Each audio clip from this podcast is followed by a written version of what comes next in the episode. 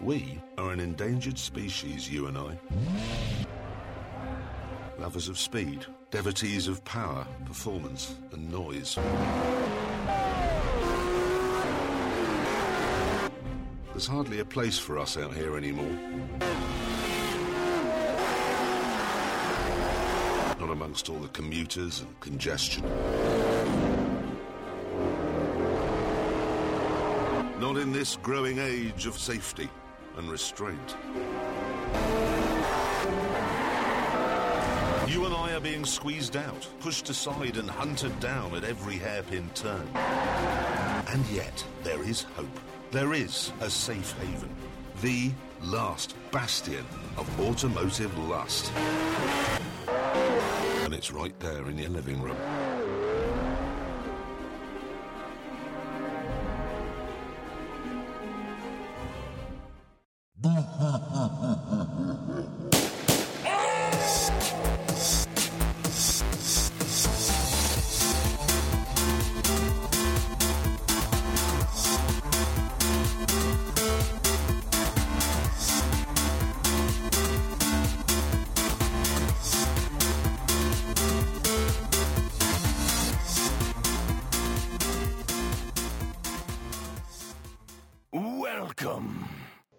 Hallo und herzlich willkommen zum, zur vierten Episode des Play Together Podcast. Ähm, wir haben unseren Plan für heute ein bisschen geändert. Es gibt heute keinen Best Game Ever Teil mit Halo, das verschieben wir auf die nächste Folge. Äh, dafür haben wir ein sehr ausladendes Special heute über Forza und Gran Turismo. Und ja, heute dabei mal wieder der Carsten. Guten Tag. ähm, ja, ich bin Carsten und meine erste Konsole war ein NES. Stark. Dann haben wir heute als Gast den Sebastian. Ja, hallo, ich bin der Sebastian. Meine erste Konsole war ein Sega Mega Drive. Und wir haben als Gast den Johannes. Ja, das bin ich. Meine erste Konsole war eine PS3. Ich habe früher und jetzt spiele ich eigentlich auch hauptsächlich eigentlich auf dem PC. Also noch ein sehr junger Konsolenspieler. Genau. Meine erste Konsole war übrigens ein N64. Haha. Dann habe ich hier äh, den Start gemacht. Du hast den Start gemacht, richtig. ja, bei uns den Start macht heute der Johannes. Johannes, was hast du denn so gespielt?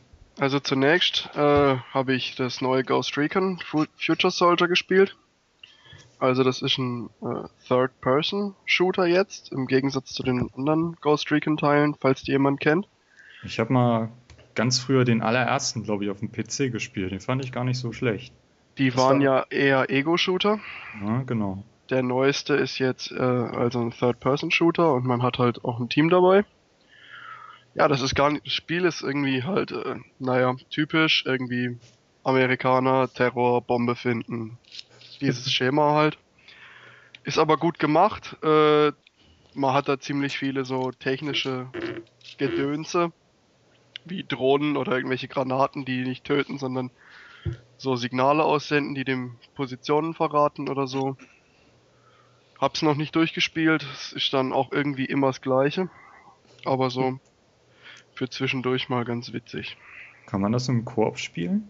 Ja, das geht. Also ich erinnere mich jetzt gerade nicht mehr, ob es drei oder vier waren, aber man kann jedenfalls so viele Leute wie dieses Team hat, äh, auch im Koop spielen. Okay. Und Aber- dann gibt's eben, ja, bitte? Multiplayer hast du sonst nicht weiter.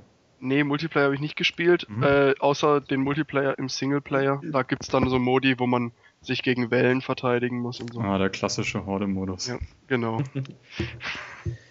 Mhm. Dann mache ich mal weiter oder hast du noch was dazu? Nee, dazu eigentlich nicht mehr weiter. Ich habe mir die zweite Episode von The Walking Dead geholt. Ähm, habe ich ja zu The Walking Dead habe ich ja im letzten Podcast schon was erzählt, wie das Spiel so ist. Episode 2 ist jetzt, ich finde, noch ein ganzes Stück krasser. Also Episode 1 äh, war ja schon so, ja, die, die Welt ist halt nicht mehr wie sie war, überall Zombies und es geht ja auch viel um diese zwischenmenschlichen, zwischenmenschlichen Beziehungen. Ähm, und da gibt's in The Walking Dead Episode 2 einfach noch sehr viele Dinge und Sachen, die man grandios falsch machen kann, wie man sich falsch verhält. Das ist mir jetzt beim ersten Mal durchspielen leider passiert, deshalb werde ich mich da noch ein zweites Mal dran setzen, um einige Entscheidungen ähm, zu ändern, damit es am Ende doch nicht so, äh, ja, damit es zusammen mit den anderen ähm, Überlebenden nicht so zerstört ist, wie es momentan ist. Ich habe da wirklich viel Mist drin gebaut. Okay. Äh, wie ist die Spielzeit diesmal so? Auch wieder so zwei bis drei Stunden? Ja, ich glaube, sie ist ein bisschen länger, aber ich glaube, über drei Stunden, knapp über drei Stunden kommt man auch nicht hinaus. Mhm. Äh, Johannes, Sebastian, habt ihr euch Walking Dead mal angeschaut? Ich habe die erste Staffel gesehen, zur Hälfte oder so. also die Serie meinst du? Ja. Oder? Ja, weil das, das Spiel bezieht sich ja, glaube ich, nicht auf die Serie, haben wir, glaube ich, letztes Mal festgestellt. Ja, das, also das bezieht sich, also das äh, alles basiert im Grunde auf einem Comic. Und also die Serie auch und die, das Spiel ähm, spielt parallel zur Serie, sag ich mal so. Okay. Man, man, trifft eine Person aus der, aus der Serie schon in der ersten Episode, ähm, aber sonst größere Parallelen zur, zur Fernsehserie gibt es im Moment noch nicht. Also, außer dass es halt auch um Zombies geht. Ja, das Spiel ist ja äh, unmittelbar nach unserer letzten Podcast-Aufnahme auch auf iOS, auf dem iPad erschienen. Und mhm. ich denke mal, das kann man da bestimmt auch ganz gut spielen. Das äh, sollte, glaube ich, sogar mit einem Touchscreen sehr gut gehen. Mhm. Kann ich mir gut vorstellen, ja. Ja. Ja, so. dann würde ich mal weitermachen. Ich habe äh, Assassin's Creed Revelations jetzt weitergespielt. Ähm, ich bin noch nicht durch.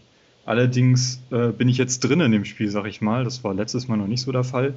Äh, man wird doch immer noch ziemlich erschlagen mit den Möglichkeiten, die man in diesem Spiel hat.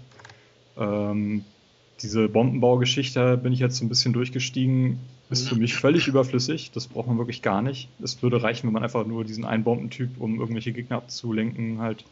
So äh, Rauchbomben wie genau. Äh, Brotherhood.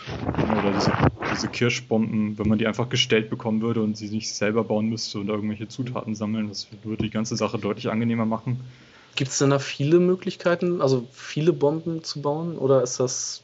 Ja, es gibt auch eine ganze Reihe und es gibt auch ähm, in den Assassin's Creed 2 und Brotherhood hatte man ja immer Leonardo da Vinci als Anlaufstelle, falls man irgendwie seine Aufrüstung, Ausrüstung halt äh, aufrüsten wollte. Mhm. Und hier ist das, ich weiß gar nicht, wie der Name ist, aber auf jeden Fall hat die ja diese Bombenrezepte, die man sich dort abholen kann. Ja. Und auch Tutorials gezeigt bekommt und sowas, aber das ist für mich überflüssig. Ähm, zweiter Punkt war äh, diese, dieser Strategiepart, von dem ich letztes Mal erzählt hatte. Dieses Tower Defense. Ja, ähm, darauf bin ich jetzt noch ein weiteres Mal gestoßen. Mhm. Und zwar ist es wieder so, dass äh, man einzelne Stadtteile von Konstantinopel zurückerobern muss. Ähm, die werden diesmal von den Templern geha gehalten und mhm. man muss wieder da irgendwie die Führungsperson ausschalten und dann diesen Turm anzünden, sodass einem dann diese, dieses Stadtteil gehört. Aber die können diesmal zurückerobert werden. Und wenn das passiert, dann kommt dieser Strategiepart zum Tragen. Wobei okay. ich allerdings nicht verstanden habe, wie das gewertet wird, denn es ist nur einmal passiert, dass irgendwie dann ein Angriff auf mich gestartet wurde. Mhm. Vielleicht ist das auch so Zufall. Ja, aber ich bin jetzt schon über zwölf Stunden in dem Spiel drin und hätte eigentlich erwartet, dass das häufiger kommt. Mhm. Sei doch froh. ja, bin ich auch froh, tatsächlich. ja, aber sowas was ähnliches gab es dann ja auch schon, ähm, wenn ich mich zurückerinnere, in ein ganz anderes Spiel, aber GTA San Andreas. Da hatte man ja auch Stadtteile übernommen und da gab es ja auch ab und zu mal Gangs, die dann wieder äh, ihr Gebiet zurückerobern wollten. Das habe ich auch gerade gedacht. Richtig, aber, und da aber fand ich war, sehr nervig. Aber das fand ich eigentlich richtig cool. Da konnte man okay. mal richtig schön die Waffen hochleveln. das ist richtig. Ich glaube, das war auch so ein Punkt, weshalb ich das in GTA gar nicht so gemacht habe, weil mich das auch dort genervt hat. Jo, äh, Sebastian. Ja. Ja, ich habe eigentlich eine ganze Menge gespielt, aber ähm, pick mir jetzt mal nur schnell zwei raus von den Spielen. Ähm, zum einen war das London 2012, was mich äh, tatsächlich positiv überrascht hat, weil man ja bei so einem Lizenzspiel von Olympiade oder so meist nicht äh, besonders viel erwartet oder eigentlich nur Quicktime-Event und äh, Button-Gesmashe. Im Endeffekt ist es das auch immer noch, aber ähm, grafisch wie auch spielerisch, äh, finde ich, hebt es sich schon von den ganzen Vorgängern ab, die es da in die, in die Richtung gibt.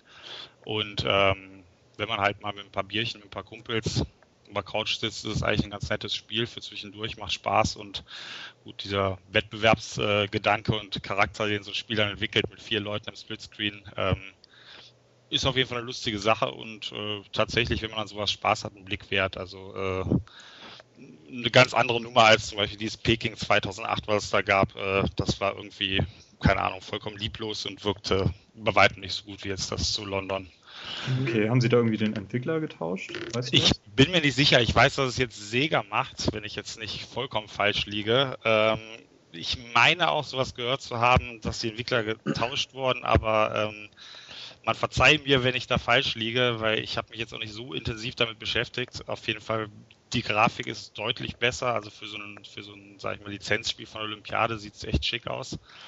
Und ähm, es wurde sich zumindest ein bisschen mehr Mühe gegeben. Klar, natürlich, ein 100 Meter Lauf ist weiterhin Button-Gesmashe, aber es ist zum Beispiel so, dass man jetzt im gewissen Rhythmus bleiben muss, nicht einfach nur wie ein Bekloppter auf A draufhaut und so Sachen. Und es gibt ein paar ganz nette Ideen. Also für zwischendurch mal oder wie gesagt, ein paar Kumpels auf der Couch ist eine ganz nette Sache. Jetzt nichts für längere Zeit. Mhm. Und wenn man mit Usain Bolt äh, läuft, dann muss man nur viermal auf die Knöpfe drücken und das ist ein Ziel. das wäre schön. Ne?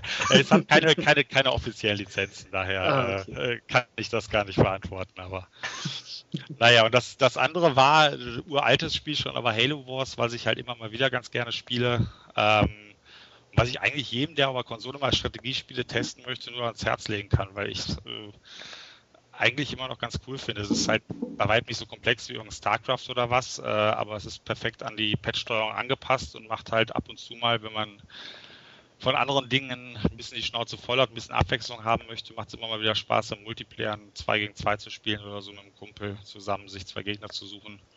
Und äh, wie gesagt, ich finde auf der Konsole ist es das äh, mit Abstand beste Strategiespiel, was wirklich sich gut steuern lässt und dadurch auch halt Spaß macht dann. Ja, äh, es ist auch das einzige Strategiespiel, was ich dort gespielt habe. Ich meine, es gab vor ein paar Jahren, haben sie noch ein paar äh, Command Conquer Spiele umgesetzt.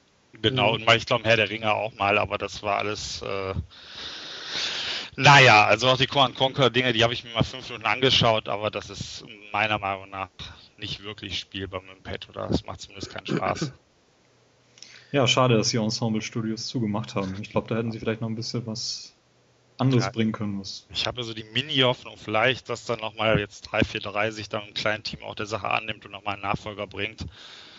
Weil eigentlich äh, ich weiß nicht, wie es sich verkauft hat. Vielleicht lohnt es sich auch gar nicht. Das ist zu befürchten, aber es wäre schön, wenn da nochmal ein Nachfolger kommen würde. Vielleicht auf der nächsten Konsolengeneration dann. Ja, okay. zu hoffen. Ähm, ja, mach weiter, Johannes. Also ich habe noch gespielt äh, Spec Ops The Line. Da habe ich vor Jahren noch mal was davon gehört und dann irgendwie nie wieder und plötzlich war das Spiel draußen. Das ist von einem deutschen Studio, von den äh, Jager Studios aus Berlin. Und das orientiert sich grob an Apocalypse Now. Allerdings nicht in Vietnam, sondern im heutigen Dubai. Und der Colonel heißt nicht Kurz, sondern Konrad. Und es ist auch ein, ähm, ein Third-Person-Shooter. Und man ist so ein Team von drei Leuten und wird da äh, hingeschickt, um äh, die diese Geschehnisse, die sich da so passiert sind, zu untersuchen. Und merkt dann eben, äh, dass dieser Konrad da die äh, Kontrolle übernommen hat und man will den dann stürzen. Äh, das Spiel ist ziemlich. Da war er weg. Mit Maus und Tastatur auf dem PC. Okay. Ähm, wie auch, denke ich mal, dass es auch gut auf Konsole läuft. Also es gibt es auch für PS3 und Xbox. Mhm. Ich habe die Demo mal gespielt, das ließ sich eigentlich ganz gut steuern. Wie so ein und, Gears oder so. Ja, eben Deckungssystem, wie es halt von, na, wie es mittlerweile fast jedes Spiel hat. Und ähm, das Coole an dem Spiel ist irgendwie, dass es also es äh, konfrontiert, konfrontiert einen mit ziemlich vielen krassen Anblicken irgendwie, wo dann auch die drei Typen, die da miteinander rumlaufen, irgendwie anfangen, Fragen zu stellen und so gegenseitig miteinander äh, sich in die Flicken kriegen.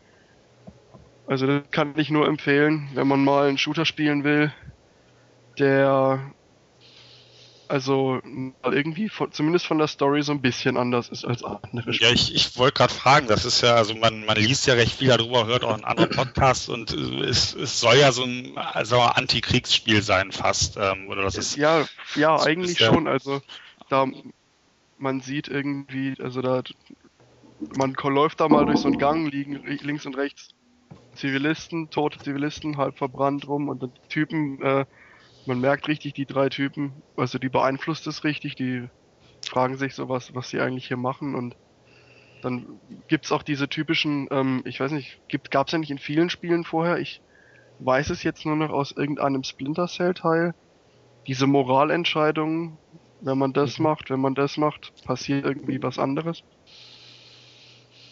Also, wie gesagt, also ich kann es nur empfehlen. Also ich erinnere mich jetzt spontan nur an Modern Warfare 2 war es, glaube ich, äh, diese Flughafenszene, äh, wo man wirklich in die Geiseln reinschießen konnte, äh, in, die, in die Zivilisten und nichts passiert ist. Äh, ich glaube, es war nur in der deutschen Version, wo, wo das Spiel dann die Mission beendet hat. Genau, ja, ja. genau, ja. Mhm, aber ich habe hier die, die UK-Version stehen und äh, da ist das halt möglich. Und das fand ich schon grenzwertig für ein Spiel. Damals habe ich mich gefragt, muss das sein? Muss das in ein Videospiel rein? Ähm, Also- zu Spec Ops The Line gab es ja danach äh, einen Artikel auf Spiegel Online, wo ich das erste Mal auf diesen Titel überhaupt aufmerksam ge ge geworden bin, weil es eben dieses, Genau. diesen Anti Antikriegsteil herausgehoben hat, ja. Eben, und ähm, also da gibt's zum Beispiel eben diese, man wird vor eine Entscheidung gestellt, zum Beispiel, äh, will man jetzt einen Zivilisten retten oder will man den äh, CIA-Agenten, der nebendran sitzt, retten und man kann halt nur einen retten. Okay. Der eine bringt einem halt Informationen, aber der andere ist halt ein Zivilist und äh, hm, wie es ausgeht, verrate ich jetzt nicht. Sehr schön. Ja, dann kann von mir aus jemand anders weitermachen. Okay. Oder soll Ähm. ich gleich noch ein Spiel? Wenn du noch eins hast, dann kannst du gleich weitermachen. Ja. Und ganz kurz, oder habe ich mir für 2 Euro ungerade bei Steam gekauft im Summer Sale, Orcs Must Die. Äh, es ist eine Art Tower Defense, nur dass man selber der Tower ist. Und äh, Fallen platziert, zum Beispiel Stacheln im Boden oder Keulen, die von der Decke hängen. Und dann kommen halt, ja, Hordes-mäßig die Orks reinmarschiert. Und man muss eben verhindern, dass die ins, äh, ja, ins Ziel marschieren. Und das ist irgendwie ziemlich humorig aufgemacht, weil die Fallen zum Teil einfach albern sind. Und die Sprüche, die die Orks äh, klopfen auch. Okay. Äh, was Ähm, heißt. Man selber, ja. also man, man ist selber so ein, so ein Magier-Lehrling, der da dieses, dieses Portal beschützen muss. Und Der Meister meinte nur, oh mein Gott, wenn, wenn du das machen musst, dann, dann sind wir sowieso alle verloren. Das hat natürlich auch keine richtige Story, sondern die Level werden einfach anders und schwerer. Aber es macht wirklich zwischendurch Spaß. Ähm, was heißt, dass du selber der Tower bist? Ist da irgendein KI-Spieler, Ja, der dich irgendwo hinstellt? Oder wie muss ich mir das Nee, vorstellen? also, na gut, also man ist selber einer dieser Tower. Also man hat eine Armbrust und darf eben nicht über anderen Tower Defense Spielen nur zuschauen, nach, wenn man die Towers platziert hat, sondern äh, auch selber kämpfen sozusagen. Mhm. Und äh, mit Granaten oder so, so Chemiebomben werfen oder so, während man schaut, dass halt die Orks durch die Fallen durchlaufen. Ja, muss ich mir mal ansehen. Habe ich noch nicht. Hört sich auf jeden Fall lustig an. Gibt's das Ist nur auf. Steam oder gibt's das noch auf anderen? Ah, das gibt's, ich glaube, das ist- gibt's nur auf Steam und jetzt gibt's auch den zweiten Teil. Mhm. Da kann man dann auch zu zweit spielen. Ähm, den ersten Teil gibt's auch für die Xbox, meine ich. Echt? Ja, Ich so. meine ja. Bin mir jetzt aber auch nicht hundertprozentig sicher. Dann Schauen wir das doch Aber mal. ich glaube, ich habe das da schon mal gesehen im, im Arcade-Marktplatz. Okay, Auch gibt's. Hab grad gegoogelt. sehr schön. Kostet 400 Punkte. Ah, das ist Ist ja, günstig. ist ja kein Geld für so ein Spiel. Ja. Sag ich mal so. Carsten? Ja, ich habe ähm, mir von den Super Meat Boy-Machern The Binding of Isaac äh, gekauft. Ähm, das Spiel, ja, die Handlung ist ziemlich, ja, einfach gehalten, sage ich mal so. Ähm, man spielt den kleinen Isaac, das ist ein Kleinkind, der ist vielleicht zwei, drei Jahre alt. Ähm, und der, also die Mutter von Isaac, die fängt irgendwann an, irgendwie Bibel-TV zu gucken und hört dann irgendwann eine göttliche Stimme, die ihr sagt, du musst deinen Sohn vor allem übel äh, schützen. Dann wird der kleine Isaac in seinem Zimmer eingesperrt, ohne irgendwelche Spielsachen oder irgendwas. Dann hört sie wieder diese Stimme und sagt, du musst deinen Sohn schützen, indem du, oder du musst ein Opfer darbringen und du musst deinen Sohn töten. Und da beginnt dann quasi das Spiel, dass der Isaac dann in seinem Zimmer eine Falltür entdeckt und in den Keller gelangt. Ähm, und dann wird das Spiel, fängt das Spiel an und das ist ein sehr bizarres Spiel, weil man als, als Kleinkind quasi durch die Gegend läuft. Die Dungeons sind so ein bisschen aufgebaut wie das erste Zelda. Äh, und man, man schießt oder man bekämpft Gegner mit seinen Tränen. Aber Moment mal, wie ist denn das Spielprinzip? Ist das irgendwie so wie also Zelda halt von oben der Blick oder, oder wie? Ja, genau, genau. Mhm. So wie das, so wie das erste Zelda, nur dann halt so mit dieser typischen Super Meat Boy Grafik, so ein bisschen ja, äh, nied, äh, ja, was heißt niedlich? also nicht niedlich gezeichnet, aber so, so, gezeichnete Grafik. Die Dungeons sehen aus wie in Zelda und es gibt auch ähm, Items, die man finden kann. Power-Ups und die Gegner sind alle sehr bizarr und krank, äh, ähm, haben sehr bizarres und krankes Aussehen. Ähm, ja, und man weint halt die Gegner kaputt. Es ist ein sehr komisches Spiel, aber es macht halt auch ähm, schon Spaß. Und es hat natürlich auch wieder einen knackigen Schwierigkeitsgrad. Nicht schlecht. Ja. Ähm, ja, Carsten und äh, ich haben uns letzte Woche Rayman Origins angeschaut. Ja. Na, das haben wir bei dir gezockt im lokalen Multiplayer, weil wir feststellen mussten, dass es gar keinen Online-Multiplayer gibt bei dem Spiel. Mhm.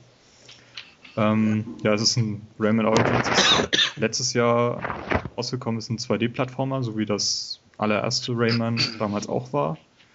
Wobei ich sagen muss, dass ich früher eher wenig Zugang zu Rayman gefunden habe und noch weniger als in Rayman auch 3D wurde, zu Mario 64 Zeiten noch.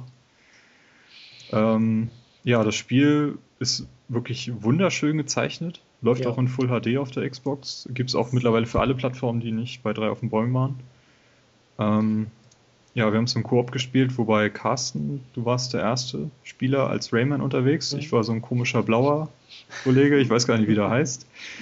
Ich habe seinen Namen jetzt auch leider nicht im Kopf, aber sehr witziger Charakter. Ja, auf jeden Fall wirklich sehr witzig gezeichnet. Also das, das fand ich echt total knuffig, wie, die da, wie man da so boxt, so nach und nach so die Fähigkeiten lernt.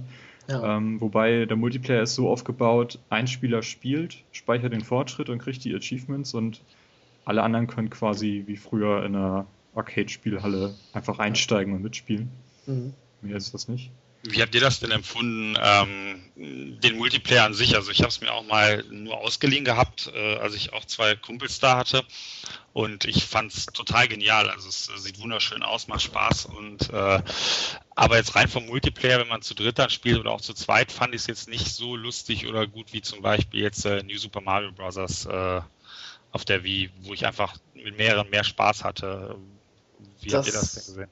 Also ich fand es ähm, ziemlich witzig, das zu zweit zu spielen, gerade wenn man irgendwie so Situationen hat. Ähm, es kam irgendwie des Öfteren vor, da sprang man dann von einem oder über einen Abgrund und kriegte am Schluss eine geballert und fiel dann doch rein. Ähm, und war dann quasi tot. Also so eine Sachen waren, fand ich persönlich schon ziemlich lustig, auch wenn sie mir passierten. Ähm, und so generell, das, das ich fand es jetzt nicht unbedingt schlecht, also auch das, das ähm, ja, Gegner besiegen und alles Mögliche. Es macht halt zu zweit auch sehr viel Spaß. Ja, das Gute ist halt, wenn man irgendwie im Multiplayer unterwegs ist, dass wenn einer irgendwie runterfällt oder vom Gegner getroffen wird, landet er halt wie in so einer Blase und mhm. kann sich dann mit dem, mit dem, Stick dann zu dem anderen Spieler halt zurückfliegen, der ihn dann wieder reinholt. Das genau. funktioniert da, glaube ich, auch nur in Levels, wo man nicht so vorwärts getrieben wird. Mhm. Ähm, was ich zum Beispiel sehr witzig fand, da stehen halt zwei Mücken bereit.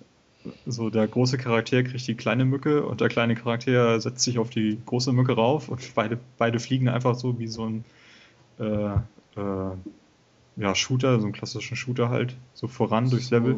So, so R-Type-Style. R-Type-Style, genau. Ähm, da geht das, glaube ich, nicht. Doch, ich glaube, ja? ich meine ja, ich meine, meine auch, ich meine auch, ja. Wir sind auf jeden Fall ziemlich häufig in diesem. Verfolgungslevel gescheitert. Ja, wo man diese, äh, diese Bonuslevel, wo man diese Meinst du den? Ja, genau. Wo man diese Schatztruhe jagen muss. Weil das doch einfach ziemlich schnell geht. Mhm. Aber auch nicht, dass es jetzt falsch rüberkam. Also ich habe damit unheimlich Spaß gehabt, auch zu zweit fanden wir es super genial. Ich hatte jetzt nur rein im Vergleich halt, das zu zweit bzw. zu dritt zu spielen. Ähm, Im Vergleich zu New Super Mario Bros. fand ich das irgendwie noch mit mehreren ein bisschen lustiger. Das äh, runterschubsen von den Plattformen, das geht zwar bei Rayman auch, aber irgendwie insgesamt äh, fand ich es jetzt rein auf diesen Multiplayer-Part bezogen, fand ich es ein bisschen besser noch äh, in New Super Mario Bros. Im Singleplayer hat mir jetzt sogar Rayman doch deutlich besser gefallen, also da hatte ich richtig Spaß mit.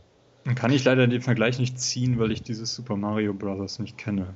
Ja, ich Zombie. leider auch nicht, deshalb kann ich da auch keinen Vergleich ziehen. Ja, vom Prinzip dasselbe auch. Also es ist genau dasselbe, wenn einer runterfällt, ist auch in so einer Blase drin und so. Also da gibt es schon eine Menge Parallelen, aber wie gesagt, das ist, denke ich mal, vielleicht am Ende auch Geschmackssache.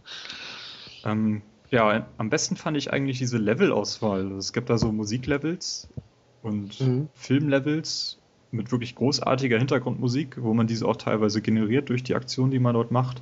Ja. Ähm, irgendwie so dass halt äh, die Frequenzen von der Musik halt auch durch, durch so ein Seil halt durchgeflogen sind und man halt aufpassen musste, dass man da irgendwie nicht äh, gerade rankommt, wenn diese, dieser Teil aktiv ist. Mhm. Ähm, Süßigkeiten-Levels kann ich mich erinnern. Hast du noch irgendwie was?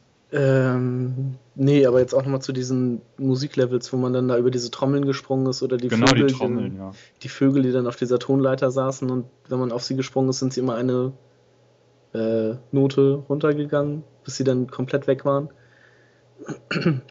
Das, das war, war, schon echt liebevoll gemacht, muss ich sagen. Ja. Hat mir viel Spaß gemacht und wir werden das und, auf jeden Fall weiter spielen demnächst mal. Ne? Ja, und die Grafik ist halt echt, also ich finde das echt wunderschön gezeichnet. Und, also es ist sehr, sehr farbenfroh und sehr bunt und wunderschön. ja, äh, ich habe es gekauft auf Amazon für unter 20 Euro mhm. als Disc. Ich weiß nicht, wie viel es auf den anderen Plattformen kostet. Auf dem 3DS gibt es das mittlerweile auch. Aber kann man sich auf jeden Fall anschauen. Sind gespannt auch auf den Nachfolger, der ja schon für Wii U angekündigt ist. Rayman Legends. Mhm. Genau. Ja. Oh, schön sieht's aus. Ich habe es gerade mal gegoogelt. Mhm. Also für so ein für so ein Jump'n'Run ist das schon, also vor allem für für so eben von der Seite. Das ist, gibt's ja eigentlich auch nicht mehr groß. Sieht nee, ist ein bisschen so, ja, nicht mehr so ver verbreitet im Moment. Ja, aber sieht aber gut aus. Ja, und dann also ich glaube, das teste ja. ich mal. Solltest du machen, kann ich sehr empfehlen. Gibt auch eine Demo. Mhm. Ja, das genau. habe ich auch gesehen, ja. Ja, äh, was ich mir noch angeschaut habe, ist Tony Hawk's Pro Skater. Äh, Gibt es jetzt als HD-Version, habe ich mir allerdings nur die Demo angeschaut. Ähm, hat mir allerdings nicht mehr so gut gefallen. Obwohl ich diesen Level noch kannte. Ich glaube, das ist auch der Level, den ich am häufigsten damals gespielt habe auf Tony Hawk 1 oder 2, ich weiß gar nicht, welcher Titel das, war. Das müsste gleich der erste Level aus Tony Hawk 1 gewesen sein. Mhm. Meine ich auch. Meine ich auch mich zu erinnern. Aber irgendwie kommt dieser, dieser Funke, der damals mich erfasst hat, kommt jetzt irgendwie nicht mehr rüber. Ich weiß aber nicht, woran es liegt. Vielleicht ist es auch einfach zu lange her, dass ich diesen Titel früher gespielt habe. Also, also ich habe mir das ja direkt zum Erscheinen gekauft und also Welches ich, jetzt die HD-Version? Die HD-Version, ja. ja. Ähm, ich finde es jetzt auch nicht so klasse, wie meine Erinnerungen an damals waren, aber ich finde es immer noch ähm, nicht schlecht. Also, ich finde 1200 Punkte sind ein bisschen zu viel vielleicht für das Remake, aber ähm, man, man kann auf jeden Fall mal reingucken. Das, und es spielt sich irgendwie noch, ich, ich finde, es spielt sich wohl schon noch genauso wie damals. Ich habe da jetzt keine negativen Punkte irgendwie, die ich so sagen könnte. Okay. Aber so positive Erinnerungen, wie es halt damals in mir hervorgerufen hat, äh, ist jetzt heutzutage leider nicht mehr der Fall. Ja, also auf jeden Fall würde ich empfehlen, einfach mal die Demo zu spielen, bevor man sich das blind kauft. Dann, dann ja. kann man das ja, kann man das ja, ja ich, ich glaube, ich hatte auch gelesen, dass, dass viele Leute, die damals damit viel Spaß hatten und dann auch weiter Tony Hawk gespielt haben, jetzt vielleicht bis auf die letzten Teile, die alle nicht mehr so gut waren, ähm, kritisiert haben, dass zwar die Level und alles dann aus den ersten beiden Teilen reingenommen wurde, aber die Steuerung halt auch eins zu eins so übernommen wurde und ähm, so ein paar Dinge, die sich weiterentwickelt haben, dabei einfach dann, dann äh, außen vor gelassen wurden. Dass mhm. das wahrscheinlich lustiger gewesen wäre, wenn man äh, diese Manuals, so wie das heißt, also ich bin jetzt überhaupt kein Experte in dem Spiel, aber äh, dass das alles so Sachen waren, die halt gefehlt haben, wo man dann erst gemerkt hat, wie man sich dran gewöhnt hat mit den späteren Teilen und dass das auch so ein Grund war. Also ja, ich habe noch ein Ja, red, mach mal du fertig, danach hab Nee, ich äh, schon gut. Mach ruhig. Nee, also ich habe noch einen Nachtrag zu äh, Orcs Must Die und zwar habe ich Unfug erzählt. Das kostet 1200 Punkte und der überflüssige DLC, der kostet 400 Punkte. Ah, okay. Okay, falls- das macht das schon wieder anders, aber ich denke, ich werde mir trotzdem mal die Demo anschauen. Der ist irgendwie an mir vorbeigegangen. Sagt mir, sagt mir nichts. Das ist auch schon, ich, das ist auch nicht ganz mehr, nicht mehr so, also jetzt ein Jahr, zwei Jahre wird es schon alt sein, glaube ich. Mhm. Naja, mach du mal weiter. Oder ihr. Ja, Sebastian. Ja, ähm, dann habe ich noch Grand Slam Tennis 2, ist äh, ein weiteres Tennisspiel von EA, ist jetzt auch schon was älter, halbes Jahr, dreiviertel Jahr. Ähm, ja, gut. Man sollte natürlich irgendwie zumindest Sportspiele mögen, äh, am besten auch Tennis jetzt nicht total scheiße finden, um, um damit Spaß zu haben. Ähm, ich habe das extra mit reingenommen, weil ich es halt auch öfters spiele in letzter Zeit, weil es einfach unheimlichen Spaß macht und vor allen Dingen, wenn man jetzt äh, die beiden anderen Serien Virtual Tennis und äh, Topspin zum Vergleich ranzieht. Also Virtual Tennis war mir persönlich immer viel zu arcadig. Äh, bei jedem zweiten Schlag hat sich, äh, haben sich die Spieler am Boden geworfen und standen nach zwei Zehntelsekunden wieder und ähm, ja, keine Ahnung, das, das hat mir einfach nie Spaß gemacht und äh, das Topspin ist mir dann wiederum äh, zu viel Simulation gewesen, um das einfach mal mit dem Kumpel reinzutun, eine Runde zu zocken. Mm, Da musste man sich ja zu sehr in die Steuerung reinfuchsen und äh, das war dann auch nicht das Wahre. Und Grand Slam schafft halt äh, genau den Spagat zwischen den beiden Spielen. Es ist, äh, es fühlt sich nicht zu arcadig an und, und zu schnell und äh, zu unrealistisch. Es ist aber auch, man ist nach fünf Minuten drin, die Steuerung ist nicht so kompliziert und es macht dann einfach einen heiden Spaß. Also vor allem, wenn man halt zu zweit oder mit vier Leuten im Doppel dann sich äh, schöne Duelle liefert. Ähm, wie ist das so? Ist das Spiel eine Lizenz?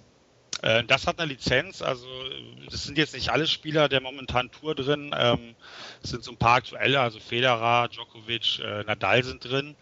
Bei den Frauen halt auch so die bekanntesten. Und dann hat es halt noch einige ausgewählte alte Spieler, also Boris Becker ist drin, Michael Stich, Pete Sampras, Steffi Graf jetzt zum Beispiel nicht, dafür Navratilova. Und ähm, wie jetzt genau das zustande kommt, warum wer drin ist und wer nicht, äh, da habe ich jetzt auch nicht den Überblick, aber es ist, ist schon ganz nett. Und die Spieler sind, auch wenn ich jetzt nicht der, der absolute Tennisexperte bin, in meinen Augen auch ganz gut getroffen, was jetzt die, die Eigenschaften angeht und die Stärken und Schwächen, wenn man mit denen spielt. Okay. Naja, so Tennisspiele haben mich irgendwie nie so begeistert. Ich hatte mal irgendein Virtual Tennis besessen, aber das auch nicht so richtig lange gespielt. Da fand ich auch eher diese Spaßlevel, wo man irgendwie durch Ringe spielen musste, den Ball, die fand ich dann noch interessanter als letztlich die Ja, ich, Duelle. ich, ich glaube bei mir, man merkt, das ist schon eine Liste. Also ich, ich bin, da kommen wir gleich zu, vor allen Dingen, wenn ich zocke, wenn ich Zeit habe, sitze ich vor Forza. Mhm. Ähm, äh, wenn ich da mal was anderes zocke, also ich, ich liebe so ein bisschen immer den Wettbewerbsgedanken. Also ich zock zwar auch mal irgendein storybasiertes Spiel durch, aber vom Prinzip her habe ich, wenn ich was anderes zocke, meistens einen Kumpel da und äh, da finde ich solche Spiele halt wie auch in London oder Grand Slam Tennis einfach immer recht genial, wenn man sich einfach davor haut und dann mal schön sich die Bälle um die Ohren haut und äh, sich gegenseitig auf der Couch ärgert und äh, jeder möchte unbedingt gewinnen. Das ist äh, dafür ist auf jeden Fall ganz nett. Also klar, wenn man Tennis überhaupt nicht mag, dann ist das wahrscheinlich auch nicht das Wahre. Wenn man aber jetzt Virtual Tennis hat und einem das vielleicht dann doch zu schnell oder zu arcadisch ist, dann sollte man sich das auf jeden Fall mal anschauen, weil in meinen Augen ist wirklich das Beste von den dreien, wenn man jetzt nicht vielleicht total arcadisch oder total nach Simulation möchte, sondern so einen Mittelweg sucht. Ah, schöne Geschichte. Ähm, Carsten, Johannes, habt ihr noch irgendwas? Ja, also ich, ich spiele ja quasi seit also seit ich die Xbox habe, also seit äh, Mitte Dezember letzten Jahres äh, Forza regelmäßig eigentlich. Genau, da kommen wir aber gleich noch zu. Genau. Deswegen überspringen wir das mal. Sonst würde ich das bei mir auch noch in der Liste stehen haben. Ähm, ja, ich habe bei mir noch in der Liste The Blob 2. Gab's, habe ich letztens irgendwie gesehen auf dem Xbox Marktplatz Games on Demand für 15 Euro. Habe ich dann auch gleich mal zugeschlagen. Ähm, witziges, kurzweiliges Spiel. Es geht darum, dass der Genosse Schwarz die Welt äh, blass gemacht hat, also schwarz-weiß, beziehungsweise eigentlich nur grau. Äh, und man ist ein Blob und muss jetzt mit Farbe die Welt wieder bunt machen und die unterdrückten Bewohner äh, dieser Welt wieder befreien. Und ja, es ist ein sehr einfaches Spiel und also es macht unglaublich viel Spaß. Okay. Das ist so dazu zu sagen. Ja, ich fand es cool, dass sie den zweiten Teil, also der erste Teil war exklusiv auf dem Wii. Genau. Und irgendwie hatte ich auch mal Lust auf das Spiel. Dann kam irgendwann der zweite Teil, ist bei mir so ein bisschen in Vergessenheit geraten, aber ich denke, ich werde mir das mal anschauen bei dir, wenn du das mal zockst. Mhm. Und ich dachte mir so, für 15 Euro kann man sich das auf jeden Fall mal mitnehmen, dachte ich mir. Und das, das war es auf jeden Fall, äh, auf jeden Fall war es das wert. Mhm. Sehr schön. Ja, ich habe noch einen iOS-Titel für euch und zwar äh, Ticket to Ride. Da ist nämlich jetzt die Europa-Version erschienen. Äh, ursprünglich hieß es mal irgendwo, und ich kann leider nicht rekonstruieren, woher ich das habe, äh, dass die Europakarte nicht in das Spiel äh, gekommen ist, weil man das nicht umsetzen konnte auf das kleine iPhone-Display. Aber sie haben es jetzt doch gemacht in einer neuen App und es passt. Also ich finde es sehr gelungen. Ähm, ich muss mich da noch ein bisschen reinfuchsen, weil diese Europa-Version, die es ja auch als Brettspiel gibt, bringt einige neue Regeln mit. Äh, da kann man jetzt irgendwelche Tunnel bauen, für die man zufällig äh, mehr Karten braucht, als irgendwie angezeigt wird. Das wird irgendwie dann ausgelost. Da ich das Brettspiel selber nicht kenne, kann ich nicht sagen, wie das äh, umgesetzt ist jetzt äh, im Verhältnis. Ähm, ja, und die andere Neuerung ist halt, dass man jetzt Bahnhöfe bauen kann, mit denen man irgendwelche Strecken, die von jemand anders schon äh, benutzt werden, halt mitbenutzen kann. Ähm, da bin ich noch nicht so ganz durchgestiegen, wie das funktioniert. Und äh, leider ist die KI auch nicht besser geworden. Die ist genauso schlecht wie beim ersten Teil, also bei Ticket to Ride äh, USA. Ähm, ist ein bisschen nervig, vor allem die KI nutzt auch nicht die Bahnhöfe. Deswegen kann ich mir da irgendwie nicht abgucken, wie das jetzt genau funktioniert. Aber ich würde es auf jeden Fall weiterspielen. Äh, Multiplayer ist drin über Game Center. So ähnlich wie bei Carcassonne, dass man halt benachrichtigt wird, wenn man dran ist. Und ist auf jeden Fall ein tolles Spiel und ich werde mir auf jeden Fall das Brettspiel kaufen. Habe auch schon einige Leute, die da Interesse dran hätten, weil das ist hier irgendwie nicht so verbreitet, habe ich das Gefühl. Ich würde mal eine Runde mitspielen. Sehr schön, habe ich ja schon einen Mitspieler. Ein Mitspieler mehr. Mir ist es leider zu weit. ja, äh, Sebastian. Ja, dann zu guter Letzt habe ich noch Max Payne äh, 3 äh, gespielt und äh, mal kein Sportspiel oder Strategiespiel. Ja, ich muss sagen, äh, damals äh, habe ich die Spiele vor allem gespielt, weil ich einfach die Action cool fand, habe jetzt auf die Story gar nicht so sehr geachtet. Äh, habe sie dann später nochmal durchgespielt und fand sie eigentlich, äh, ja, waren einfach geniale Spiele, äh, wo alles gepasst hat bei den ersten beiden Teilen. Mhm, beim dritten ist es jetzt so, rein vom Gameplay her macht es Spaß. Also ich habe es mit Pad auf Xbox gespielt und äh, ist auch das, das gute alte Max Payne-Feeling.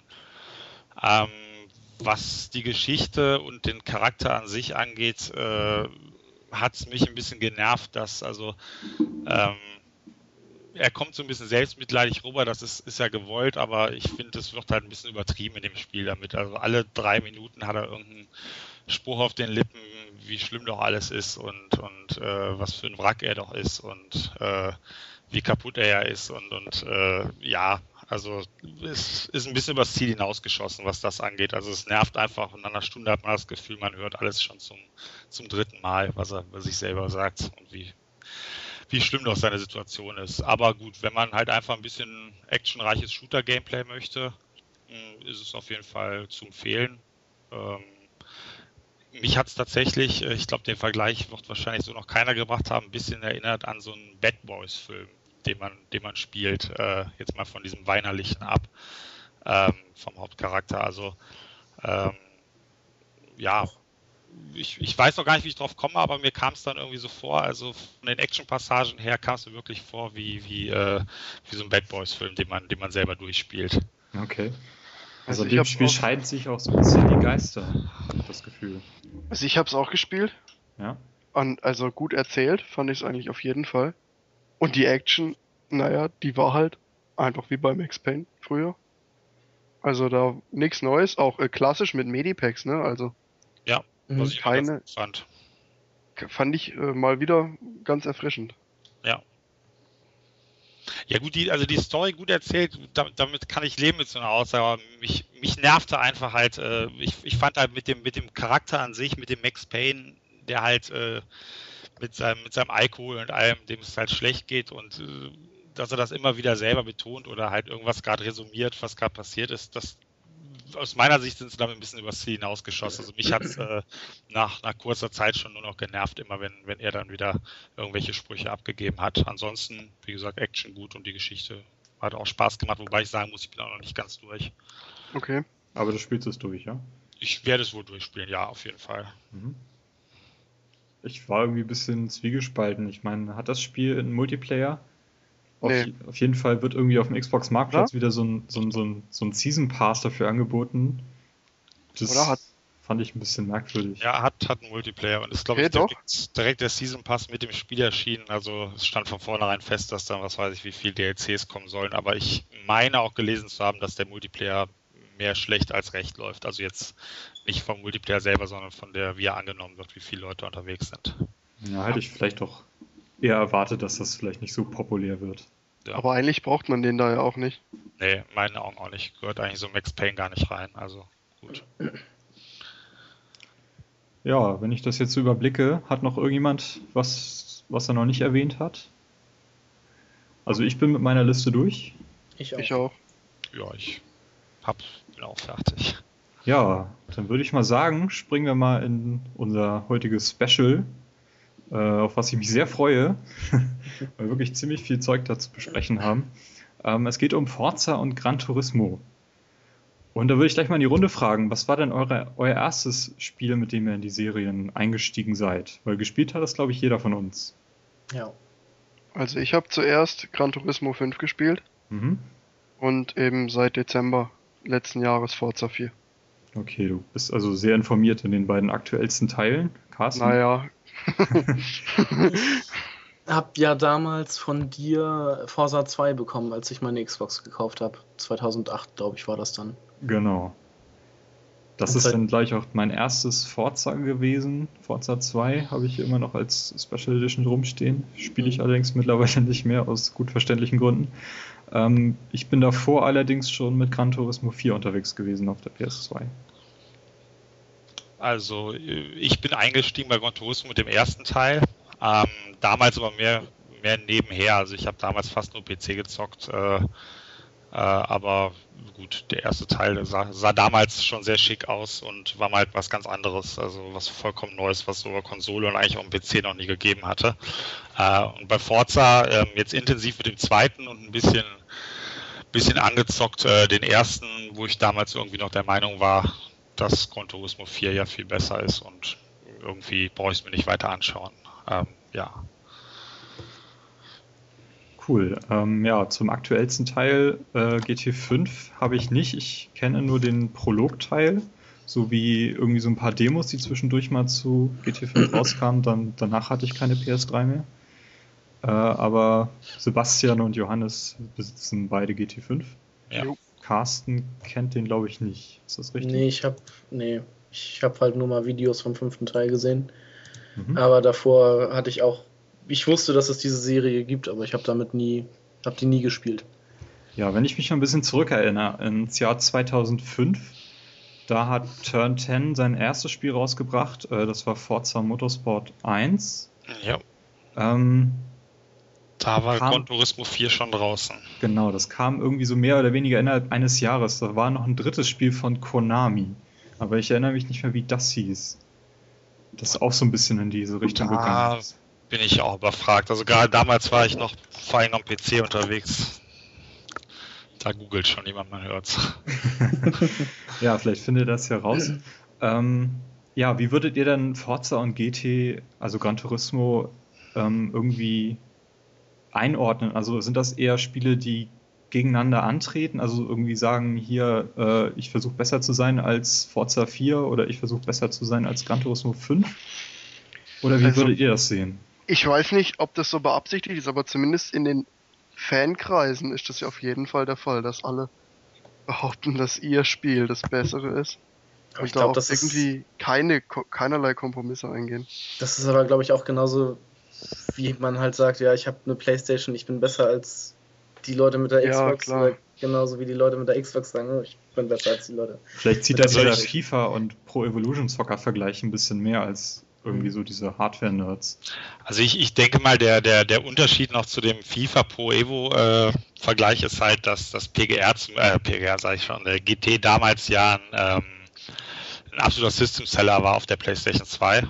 Und ähm, ich denke mal, dass Microsoft einfach irgendwas auch dagegen setzen wollte und sich schon ganz bewusst das Grundgerüst äh, abgeschaut hat und äh, daher ja das schon einfach sehr vergleichbare Spiele ist, sind, wo die halt auch sehr wichtig für die Konsolen sind. Ich glaube jetzt auf der auf den jetzigen Konsolen nicht mehr ganz so wichtig äh, von den Verkaufszahlen her, aber ähm, wo ganz bewusst schon Wettbewerbscharakter auch von, von, von Microsoft und Sony beabsichtigt äh, herrscht und die Spiele schon gegeneinander antreten und äh, dasselbe Ziel verfolgen.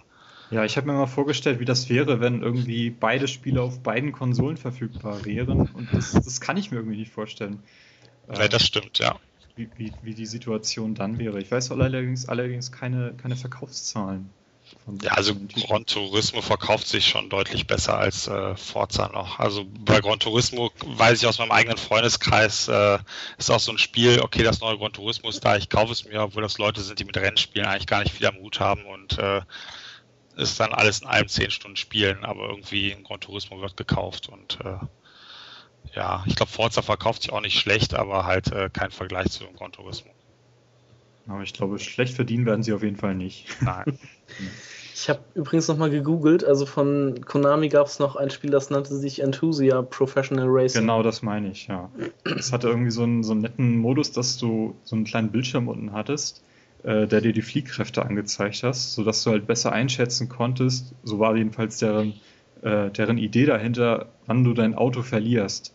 Mhm. Aber irgendwie ist das Spiel überhaupt nicht angekommen. Also das kam raus, ich habe irgendwie so ein paar Testvideos damals gesehen und wenig später war das auf dem Grabbeltisch für 5 Euro zu haben. Das hat irgendwie kein Mensch gekauft. Sagt mir auch gar nichts. Aber auch die Idee jetzt äh, halte ich auch für nicht, nicht für praktikabel mit so einem, äh, sag ich mal, G-Kräfteanzeige oder wie man es, wie das gelöst haben, dass man da jetzt wirklich in einem Spiel dann, dass wenn man wirklich schnell fahren will, dadurch besser wahrnehmen kann. Ja, es war irgendwie so ein kleiner Punkt, der in so einem Kreis gezuckelt ist und dann, je nachdem, nach links oder rechts, wenn er dann rausgetänzelt ist, dann war das halt für dich so das Zeichen, oh, jetzt wird es langsam brenzlig. Mhm. Ähm, gibt es ja auch bei Forza, wenn man die Telemetrie anmacht, da gibt es auch einen so einen Cheat, äh, also äh, ein, so, so ein Teil, eine Seite halt, äh, die man drüber legen kann, wo man auch diesen, diesen G-Messer hat, diesen Punkt in alle Richtungen.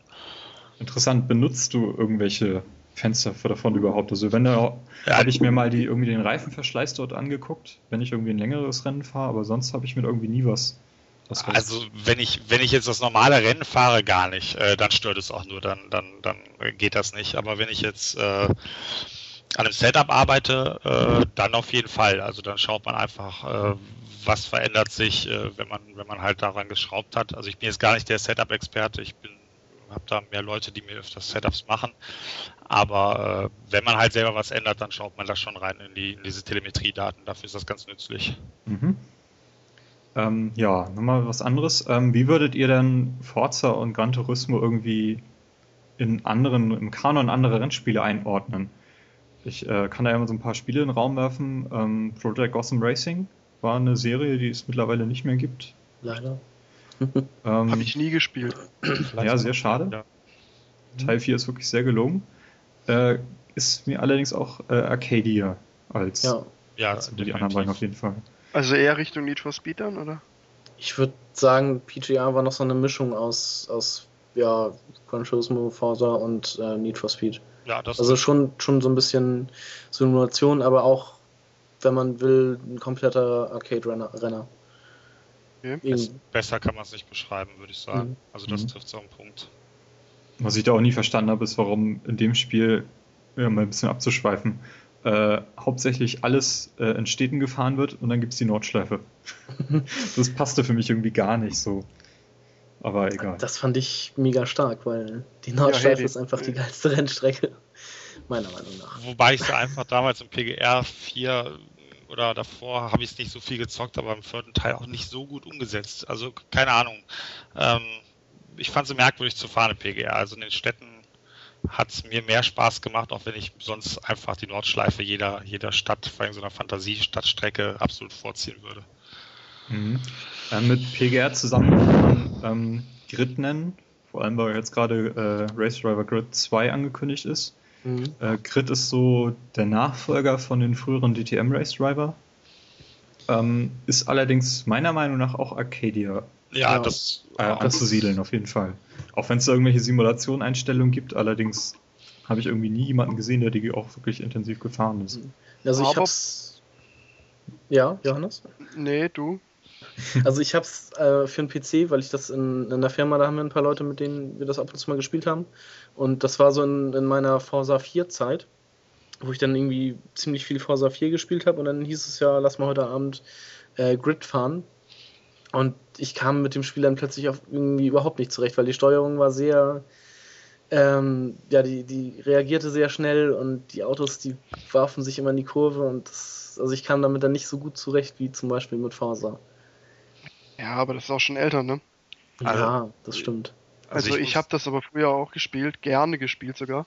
Äh, ich mhm. fand das irgendwie, was gab's denn da noch auf dem PC zu der Zeit? Äh, Need for Speed, irgendwelche Teile. Aber Shift war noch nicht draußen. Shift, nee, Shift war noch nicht draußen. Nein, ich glaub, das war so. War deutlich und, Shift. Und das, was ich bei Grid einfach cool fand, war dieses, dieses Schadenssystem und das Sponsorensystem, wie man sich da im, im Spiel Geld verdient hat. Das fand ich eigentlich ja. echt gemacht.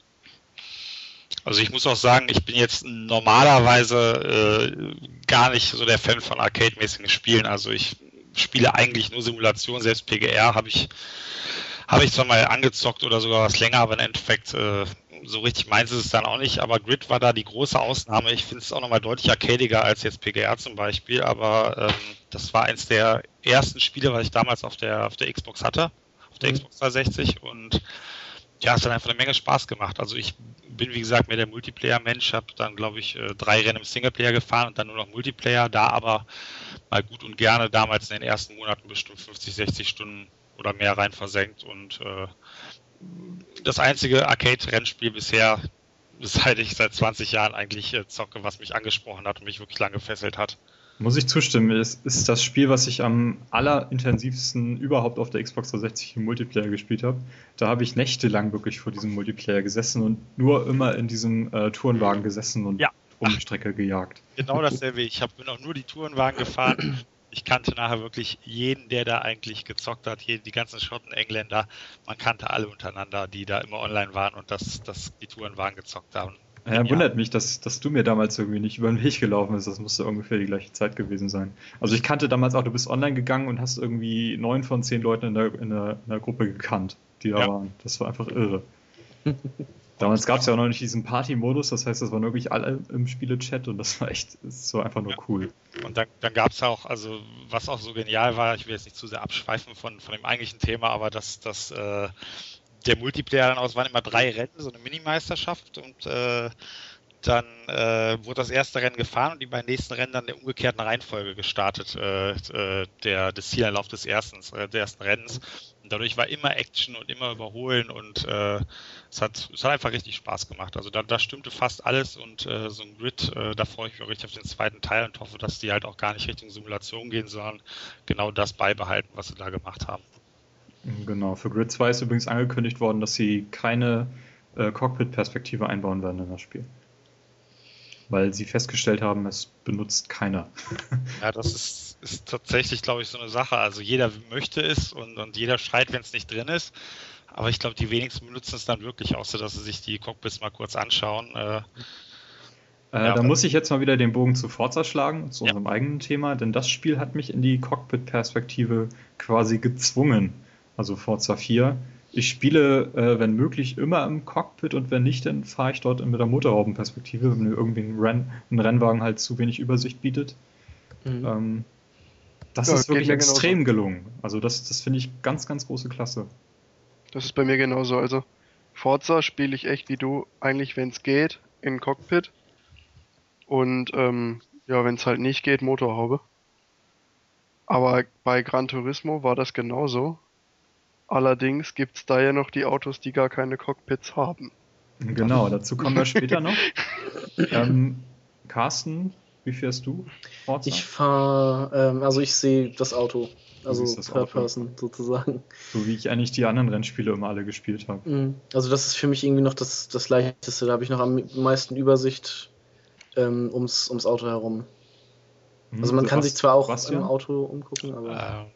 Also ich fahre im Normalfall, wenn ich jetzt wirklich auf, auf Zeit fahren und schnell fahren möchte, die Stoßstangenperspektive, weil es quasi die Motorhaubenperspektive ohne Motorhaube ist, also es ist nicht zu tief. Ähm, Cockpit nur für den Spaß, also es hat zwei Gründe, dass ich einfach noch eine bessere Übersicht habe und noch besser einschätzen kann, wo genau der Streckenrand ist, wenn man wirklich auf den letzten Zentimeter dran fahren möchte, an, an, an den Rand vom Körb. Äh, und zum anderen, dass ich einfach einen größeren Spiegel habe äh, oder überhaupt einen Spiegel habe, je nach Auto, wo ich vernünftig sehen kann, was die Leute hinter mir machen. Mhm. Ähm, ich muss sagen, dieses hinterm Auto fahren, das höre ich so oft und ich habe schon so viele Leute davon bekehrt, die bei uns mal im Cup mitgefahren sind oder so. Es ist meiner Meinung nach, es gibt Ausnahmen, ich kenne auch schnelle Leute, die hinterm Auto fahren, aber es ist nach unmöglich, so wirklich das letzte bisschen rauszuholen und ein wirkliches Gefühl fürs Auto zu entwickeln, weil man, man, man sieht immer erst, wenn der Wagen sich bewegt, äh, wirklich, dann, dann merkt man erst, oh, da ist jetzt irgendwas im Argen, ich muss mal gegenlenken und im Cockpit oder halt auch in der Motorhaube oder Stoßstange, da merke ich wirklich jede noch so kleine Bewegung einfach, kann ich, kann ich wahrnehmen im Verhältnis zur Straße, wenn sich was ändert und ja, keine Ahnung, hat irgendwie eine Verbindung zum Auto. Also das kommt mir, das hört sich blöd an, aber wenn man hinterm Auto ist, immer vor wie in einem Spiel. Und wenn ich so fahre, halt wirklich wie, wie Autofahren. Ganz, ganz merkwürdig, aber. Und also da muss ich sagen, da habe ich halt irgendwie für mich zu wenig Übersicht. Wenn ich da auf der Stoßstange hänge oder auf der Motorhaube, dann ist, weiß ich nicht, habe ich zu wenig, sehe ich zu wenig. Äh, das ist tatsächlich ein Nachteil, dass man irgendwie schwer sieht. Also es gibt halt einen riesigen toten Winkel, wenn man irgendwie in der Cockpit-Perspektive fährt. Ähm, Nachteil 1, man kann die Sitzposition nur durch Tricks einstellen. Ja. Indem man irgendwie dann in den Multibildschirm-Modus einschaltet und dann kann man dort halt irgendwie die äh, Perspektive so ein bisschen ändern. Äh, ist allerdings von Auto zu Auto verschieden, hat sich aber gebessert mit dem Wechsel von Forza 3 zu Forza 4. Ähm, da finde ich, dass es bei vielen Autos, die es in beiden Spielen gibt, äh, ist die Cockpit-Perspektive in Forza 4 noch besser geworden. Ähm, ja, es, ich bin ja auch gestern bei, bei euch, Sebastian, im Cup nochmal mitgefahren. Da hatte ich auch wieder so eine Situation, dass plötzlich jemand neben mir war und ich einfach äh, keinen Schimmer hatte, dass der da war und das irgendwie so noch rechtzeitig im letzten Moment dann gemerkt habe. Aber da fehlt mir irgendwie, da müsste irgendwie noch so ein, so ein Feedback da sein, dass da irgendwie so ein kleiner Pfeil am Bildschirmrand also man, ist. Man hat ja bei Forza, kann man ja einstellen, äh, das ist natürlich dann die Frage, ob man es möchte oder ob man es ganz puristisch haben möchte, aber man kann ja einstellen, die Meter zum Gegner. Ähm, und also wenn ich jetzt fahre, ich habe halt immer äh, zumindest im Pulk, wenn ich jetzt nicht schon nach drei, vier Runden, wenn man irgendwie jetzt nicht mehr im Pulk ist, dann habe ich immer so ein halbes Auge im Spiegel und wenn ich sehe, irgendwie links neben mir verschwindet jemand, bis der nicht vor oder hinter mir wieder rauskommt, weiß ich immer, dass ich links eine Wagenlänge breite Platz lasse, beziehungsweise halt je nachdem, wo die Kurve lang geht, äh, muss ich halt ganz eng ranfahren oder äh, ich fahre so, dass ich genau nur eine Wagenbreite Platz lasse. Äh, und dazu habe ich halt die Meteranzeige. Also wenn ich sehe 0 Meter, selbst wenn ich nicht sehe, wo jemand verschwunden ist, links oder rechts, wenn ich 0 Meter sehe, dann weiß ich irgendwo muss einer sein und dann fährt man ein bisschen vorsichtiger nach links und rechts rüber und wenn man merkt, dass eine leichte Berührung, dann weiß man, okay, da ist er. Ja, fehlt mir wahrscheinlich noch das geschulte Auge, um diese ganzen Anzeigen im, im Blick zu haben. Ja, ähm, noch ein anderes Spiel, ähm, F1, äh, seit Codemasters, gibt es ja seit Formel 1 2010. Äh, dort gibt es zwei Cockpit-Perspektiven, wobei äh, diese zweite ist eher diese aus dem Fernsehen bekannte, diese etwas höher, höher gelegene. Ja, diese T-Cam. Hm, genau, die benutze ich, äh, wenn ich das Spiel spiele. Ich auch. Ja, ich auch. Na, also ist für mich ein sehr gelungener Kompromiss. Das ist da einfach, weil wenn du im, im Formel 1-Wagen sitzt, da hast du einfach keine Übersicht. das, nee, das geht irgendwie nicht. Du siehst gar nichts, echt. Also ist, man ist halt in der normalen Cockpit-Perspektive in dieser Helmkamera einfach eingeschränkter. Ich denke mal auch das letzte bisschen, also man kann da auch schon drin fahren, wenn man die Strecke wirklich vernünftig kennt, alles, aber das letzte bisschen ist definitiv besser zu holen, wenn man diese T-Cam hat und einfach die Strecke weiter auf die Strecke sehen kann und die Einlenkpunkte und alles besser sehen kann, als wenn man so extrem tief sitzt. Ja, Sebastian, du hast ja vorhin äh, erwähnt, äh, dass du eher von der Simulationsseite her an Forza und Gran Turismo rangehst. Ähm, wie ist denn dein Vergleich zu so bekannteren Simulationsrennspielen, falls du die kennst, irgendwie GTA oder von früher kenne ich noch eins, das hieß, äh, war irgendwie so ein historisches Formel, Formel-Rennspiel. Ja, GT Legends. GT Legends, genau. Kennst du die? Ja, das habe ich auch gespielt, ja. Das war oder ist mal fast immer noch das, das allerbeste äh, von den ganzen PC-Simulationen, was das reine Fahren angeht. Äh, das mag aber auch an den alten Autos liegen, die einfach gut umgesetzt sind und dadurch sauschwierig zu bewegen sind. Ähm, Ja, also ich finde, wie gesagt, ich bin ja von der Simulation da rangekommen und vom PC aus und äh, also jetzt spätestens mit Forza 4, aber auch Gran Turismo 5, auch wenn die beiden sich wieder unterscheiden und noch hier und da im Fahrverhalten kleinere, kleinere Fehler haben. Ähm, wenn man jetzt rein vom Simulationscharakter redet, was das, was das Fahren angeht, also das reine Fahren, brauchen sich die Spiele in meinen Augen wirklich nicht mehr hinter den, den PC-Simulationen zu verstecken. Ähm, da werden jetzt, da kenne ich auch noch genug von einige PCler zwar aufschreien und sagen so ein Blödsinn und das sind Kinderspiele und alles, aber ähm, was das reine Fahren angeht, äh, finde ich, ist das Niveau wirklich schon sehr, sehr, sehr gut geworden. Äh, mit dem Forza 4 und auch halt mit dem Gran Turismo 5. Ähm, was das Ganze drumherum angeht und so, merkt man halt, dass die Spiele ein vollkommen anderes Publikum ansprechen und auch ein anderes, anderes Ziel und Konzept haben als jetzt ein GTR oder ein Race 07 oder was es alles, äh, iRacing, äh, die ganzen Spiele, die es halt auf dem PC gibt. Da, da ist der Unterschied dann noch riesig, was das drumherum angeht äh, und die äh, ganzen Möglichkeiten, wenn man, wenn man jetzt rein von einer Rennsportsimulation sprechen möchte. Ah, deswegen benutze ich auch gerne zwei Begriffe in solchen Fällen, wenn ich davon spreche. Und zwar bezeichne ich äh, Forza und Gran Turismo gerne als Driving Simulator, während ich diese Simulations, diese reinen Simulationsspiele wirklich als Racing Simulator äh, bezeichnen würde. Könnt ihr mit den Begriffen irgendwie was anfangen? Absolut, ja. Ja, weiß ich nicht. Ich habe noch nie so eine richtige PC-Simulation gespielt. Also.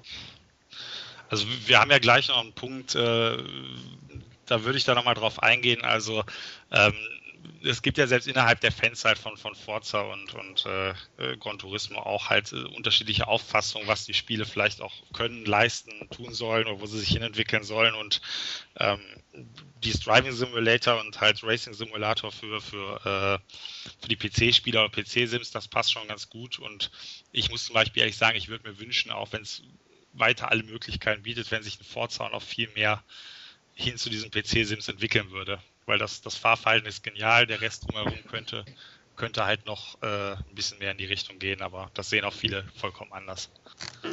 Genau, also das ist auf jeden Fall ein Punkt, auf den wir noch zu sprechen kommen, in, wie sich diese Spiele entwickeln werden. Ähm, kommen wir nochmal kurz auf die Entwickler zu sprechen. Ähm, Turn 10 ist der Entwickler von Forza, existiert seit 2005. Ähm, ich habe gerade mal auf der Wikipedia äh, geschaut, die haben irgendwie 150 Leute in ihrem Entwicklungsteam. Ähm, Im Gegensatz dazu Polyphony Digital äh, entwickelt Gran Turismo, existiert seit 1994 und hat vor Gran Turismo ein Spiel namens Omega Boost rausgebracht, was irgendwie so ein Shoot'em Up war. Und seitdem entwickeln sie nur noch Gran Turismo, äh, mit einer Ausnahme, sie haben ich glaube 2004 war es, haben sie Tourist Trophy rausgebracht. Ja, das Motorradspiel. Genau, das war irgendwie, ich hatte das auch, ich hatte damals die PS2 im Bundle mit GT4 und Tourist Trophy äh, gekauft, allerdings hat mir das irgendwie nicht so gefallen. Es ist quasi Gran Turismo 4 nur mit Motorrädern gewesen. Ja, ich habe es auch nochmal ganz, ganz kurz angeschaut, also es war auch nicht meins. Also wirklich zwei, auf jeden Fall, der Punkt ist, es sind zwei Entwickler, äh, die wirklich voll sich auf diese Serien konzentrieren.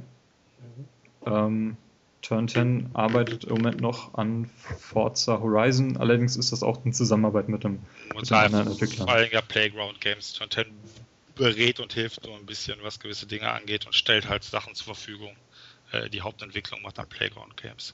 Genau, Polyphony hat ungefähr 140, 140 Mitarbeiter.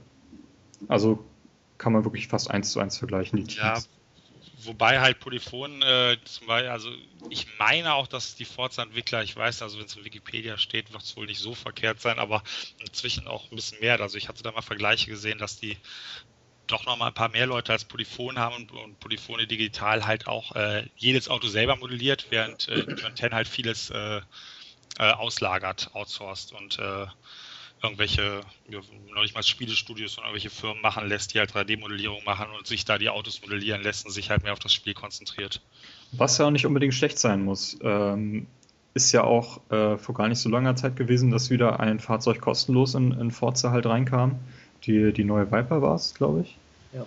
Ähm, dann ja. macht Hyundai seit Forza 2 oder Forza 3 irgendwie regelmäßig Werbung, indem sie da irgendwie kostenlos Autos bereitstellen äh, als Download ähm, ist meiner Meinung nach noch zu wenig genutzt. Dieses, diese, diese Werbeplattform, die eigentlich diese Spiele bieten könnten mit ihrer Präsentation, äh, die sie halt im Spiel bieten. Absolut, ja. ja. Also da kann man viel mehr machen, auch von, von Herst also Autoherstellersicht. Ja, irgendwie Bandenwerbung oder Plakate, die da ab und zu mal rumstehen oder halt auch Fahrzeug, äh, Fahrzeugwerbung. Ja, ich weiß nicht, wie das ist mit der Werbung. Vor allem mit Forza könnte es ja dann einen Konflikt geben, weil eh jeder sein Auto mit Werbung zukleistert, die man irgendwie selbst generiert hat. Wenn das irgendwie dann bezahlt werden soll, dann ist das wieder so ein anderes Ding. Also ich wäre sehr traurig, wenn sie irgendwie diesen, diesen, diesen Basteleditor da rausnehmen müssten, weil es ja, irgendwelche Lizenzkonflikte geben würde. Tatsächlich ein ganz essentieller Teil halt von, von Forza, der auf keinen Fall äh, verschwinden darf. Und ich kann es mhm. mir nicht vorstellen, dass das jemals wird. Mhm. Äh, weil ich noch ganz kurz zu den Entwicklern sagen wollte, also zu, zu den beiden, wenn man dabei ist. Also ich, ich glaube einfach, dass das äh, Polyphone Digital, das sind absolute Top-Entwickler, aber die verfangen sich manchmal ein bisschen zu sehr in, in, Details und verlieren das große Ganze ein bisschen aus den Augen. Während Turn 10 vielleicht sogar eher mal die ganz kleinen Details übersieht oder, oder nicht so darauf achtet, aber dafür einfach das große Ganze äh, im Auge hat und da wirklich äh, auch gute Arbeit leistet. Ähm, ich habe schon so oft gesagt, das ideale Spiel wäre wirklich ein Spiel, was die beiden zusammen machen und jeder bekommt ganz klar seine Aufgabe. Dann hätte man das perfekte Spiel. Äh, ja, vielleicht ist es ja gut so, dass es eben gerade nicht so ist, sondern dass wir wirklich zwei Spitzentitel nebeneinander haben. Ja, ich finde, das merkt man bei Gran Turismo ziemlich stark, dass es da halt so wirklich meiner Meinung nach überflüssiges Beiwerk gibt, wie diese ähm, Helme und Anzüge für den eigenen Fahrer.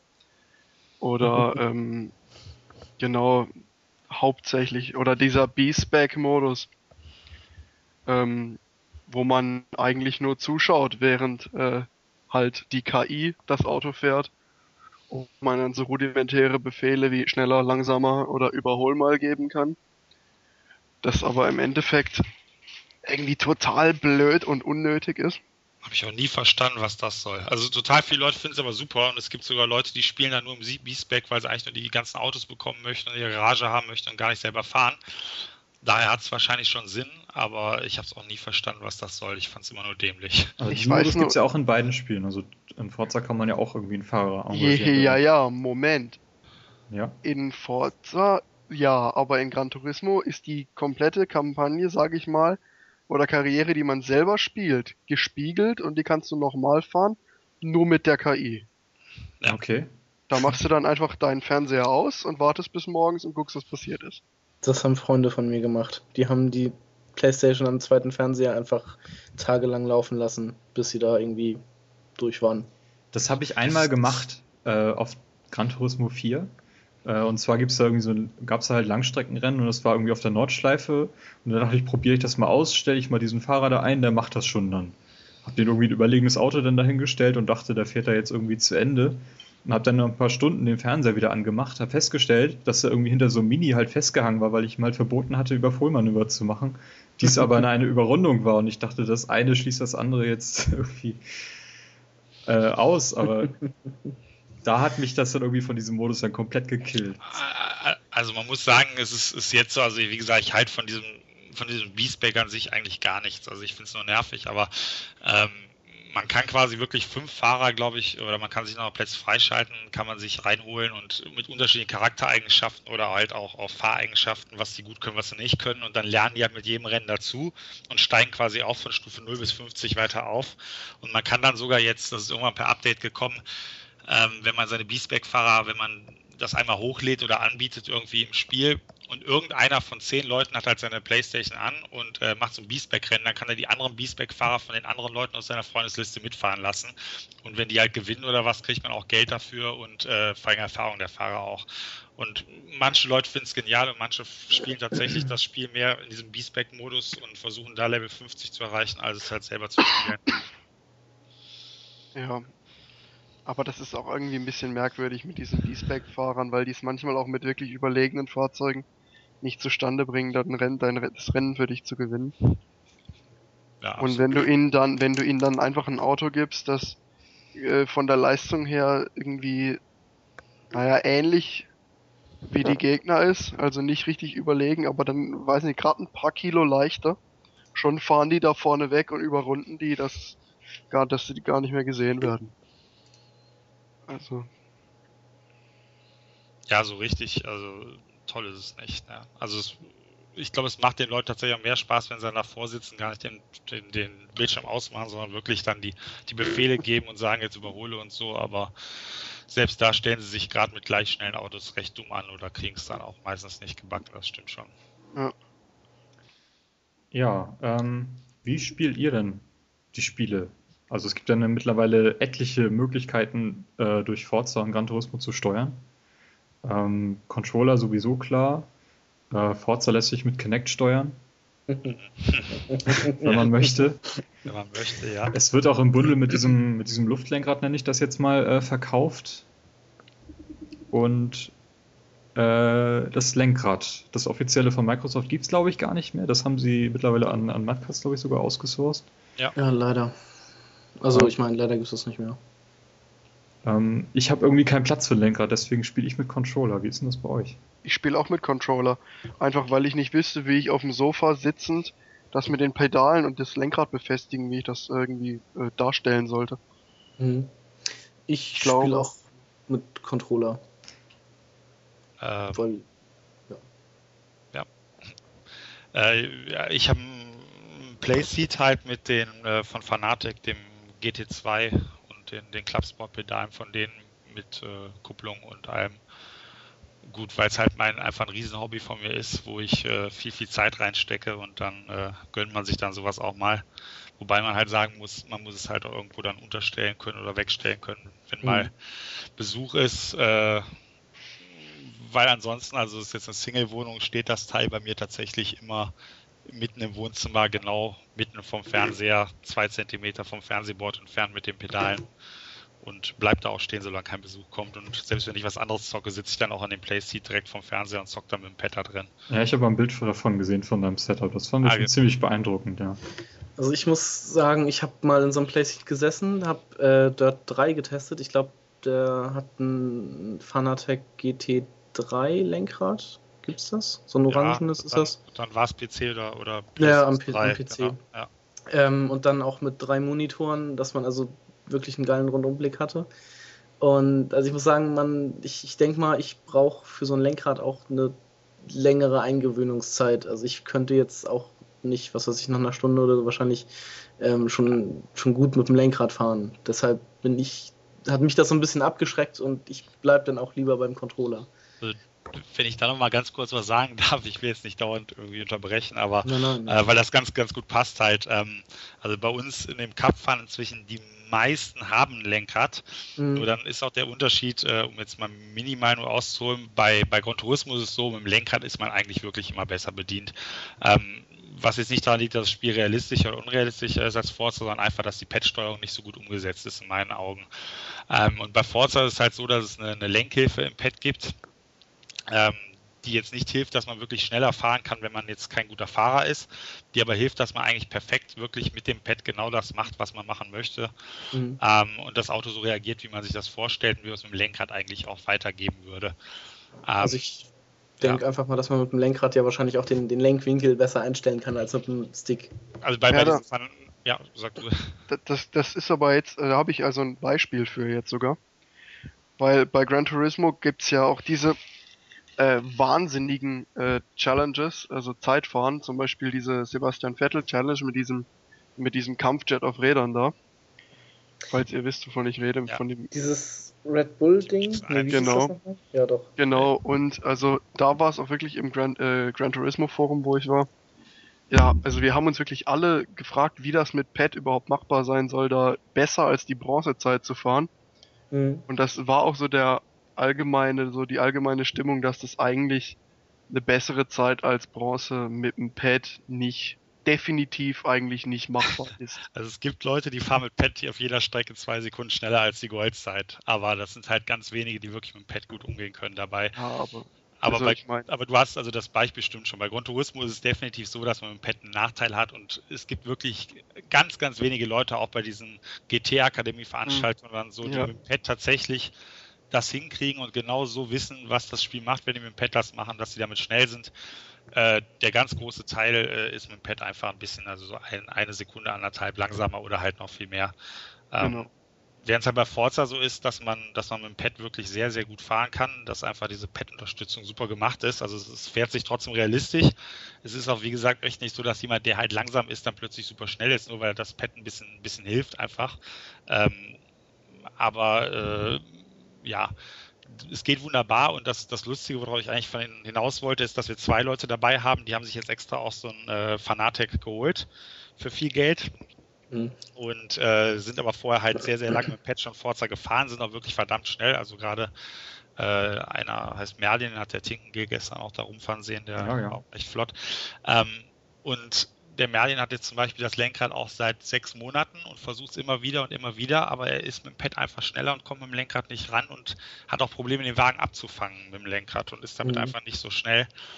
Ähm, wobei man auch sagen muss, in den GT2s, man kann sich das komplett individualisieren. Man kann am Lenkrad selber den Lenkwinkel, man kann alles einstellen, wie man es möchte. Also man kann 900 Grad fahren, man kann 180 Grad fahren. Ähm, daher kann man es eigentlich auf sich anpassen, aber es ist auf jeden Fall ungewohnt und niemand setzt sich jetzt hin und, und fährt mit dem Lenkrad und ist dann direkt schnell damit. Das, das funktioniert nicht. Also ich habe es halt auch mal getestet und ähm, ja, ich bekam das Auto gar nicht unter Kontrolle. Also ich weiß jetzt nicht, wie es bei, bei Forza oder so wäre, aber bei Dirt 3 war es halt, da bin ich nur durch die Gegend geeiert und überall gegen gefahren.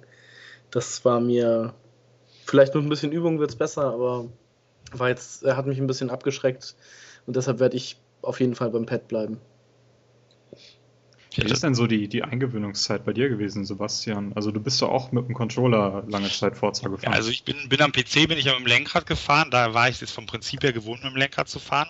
Und bin dann, mhm. wie gesagt, irgendwann, hatte zwar auch Konsolen, aber wirklich mehr für so Sachen mit Kumpels mal abends zocken und nicht wirklich für jetzt mein Hobby Rennspiele. Und bin dann halt irgendwann zu Forza 2 gekommen und habe da halt auch äh, dann mit dem Pad gezockt. Und äh, wie gesagt, dank der guten Pad-Steuerung ging das. Ähm, ja, habe dann auch, sag ich mal, mich recht schnell so entwickelt, dass ich halt nicht diesen grobmotorischen Daumen habe. Also äh, ich kann immer noch keine Shooter und kann nicht zielen und nichts, aber den Rennspielen konnte ich dann schon, dass ich eigentlich äh, mit meinem Stick nie den Rand berührt habe, außer meiner Spitzkehre und ganz fein lenken konnte. Und das ging wunderbar. Und dann bin ich halt irgendwann das Microsoft-Lenkrad geholt, damit ein bisschen gefahren. Das ist aber dann leider kaputt gegangen. Und dann halt das, das GT2 und ähm, bei mir war es merkwürdigerweise so, also ich fand es direkt super vom Gefühl her, was ich da bekommen habe, äh, also vom, von der Rückmeldung des Spiels her und, und vom Gefühl für den Wagen und war eigentlich vom reinen Lenken her sofort, also nach, nach drei, vier Stunden schnell.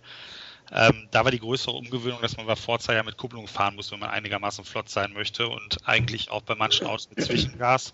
Und wenn man das halt nicht schon trainiert hat, äh, dann ist es halt schwierig, wenn man da nur zwei Füße hat und dann Kuppeln beim Runterschalten, Bremsen, Zwischengas geben mit der Ferse und das alles. Äh, das hat am Anfang am meisten Eingewöhnungszeit gekostet, also das, das Fahren mit der Kupplung. Interessant. Ähm, es gibt ja auch so ein paar Probleme, äh, wenn wir von Lenkrädern sprechen. Was unterstützen die Spiele dann so? Hast du da irgendwie eine Info?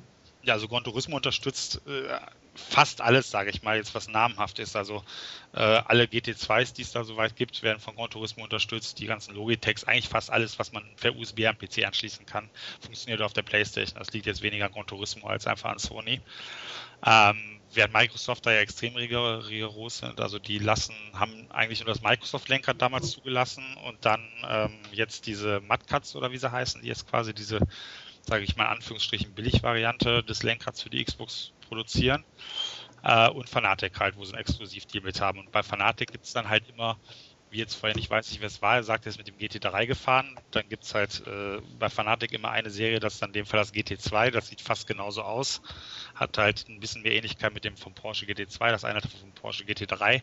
Vom Prinzip her sind die baugleich. Das eine hat nur Tasten, die beleuchtet sind, wo man PlayStation-Tasten und Xbox-Tasten sich anzeigen lassen kann, was dann auf beiden Konsolen funktioniert, während das GT3 zum Beispiel auf der Xbox nicht laufen würde. Mhm. Also mit deinem Lenkrad, wenn ich das jetzt richtig verstanden habe, kannst du auch äh, Gran Turismo 5 Ja, also jede, im Endeffekt, sehr gut, das, außer dem Microsoft-Lenkrad, denke ich mal, äh, also bin ich sogar ziemlich sicher, außerdem kann man quasi mit, mit den ganzen GT2, also das CSR, was es gibt, halt, äh, und das, das äh, GT2, mit denen kann man auch problemlos Gran Turismo oder am PC spielen. Man braucht nur spezielle Lenkräder für die Xbox. Wenn die auf Xbox funktionieren, funktionieren sie eigentlich auf den anderen. Hm. Ich denke mal, dieses Luftlenkrad hat von uns noch keiner ausprobiert, oder? ähm, aber ich kann mir vorstellen, wenn das so ähnlich ist wie bei zum Beispiel jetzt mal als, als kleinen Vergleich ähm, Mario Kart für die Wii. Da gab es ja auch diese, dieses, diese Schale, wo man die Wii-Mode reinlegen konnte. Und ich denke mal, ähnlich wird es da ja auch sein, dass man einfach nur sowas, dass man halt was in der Hand hat, aber trotzdem irgendwie in der Luft lenkt. Äh, also ich habe auch viel Gutes also, darüber gehört, also es soll also, gar nicht so schlecht sein. Ja, also es ist, ich habe es einmal ausprobieren können und ähm, ich war im Endeffekt positiv überrascht. Also das ist, wenn man jetzt schnell mit dem Controller ist und damit umgehen kann und nicht grobmotorig ist, dann ist man mit so, so, einem Luftlenkrad nicht schneller. Aber man kann damit tatsächlich auch als jemand, der normales Lenkrad oder Pad gewohnt ist, recht sauber fahren und man hat sogar Spaß. Ähm, wenn man jetzt allerdings mit dem Controller überhaupt nicht klarkommt und nur immer danach von links nach rechts klackt vor den Rand des, des sag ich mal, der Pad, äh, der Stickbegrenzung und dauernd den Wagen aufschaukelt, dann kann ich mir schon vorstellen, dass mit so einem Luftlenkrad tatsächlich viel, viel schneller und auch sauberer und auch spaßiger spielen kann. Also ich finde es schon deutlich angenehmer oder besser umgesetzt, als jetzt, wenn ich solche Mario Kart mit der V-Mode äh, durch Bewegung spiele.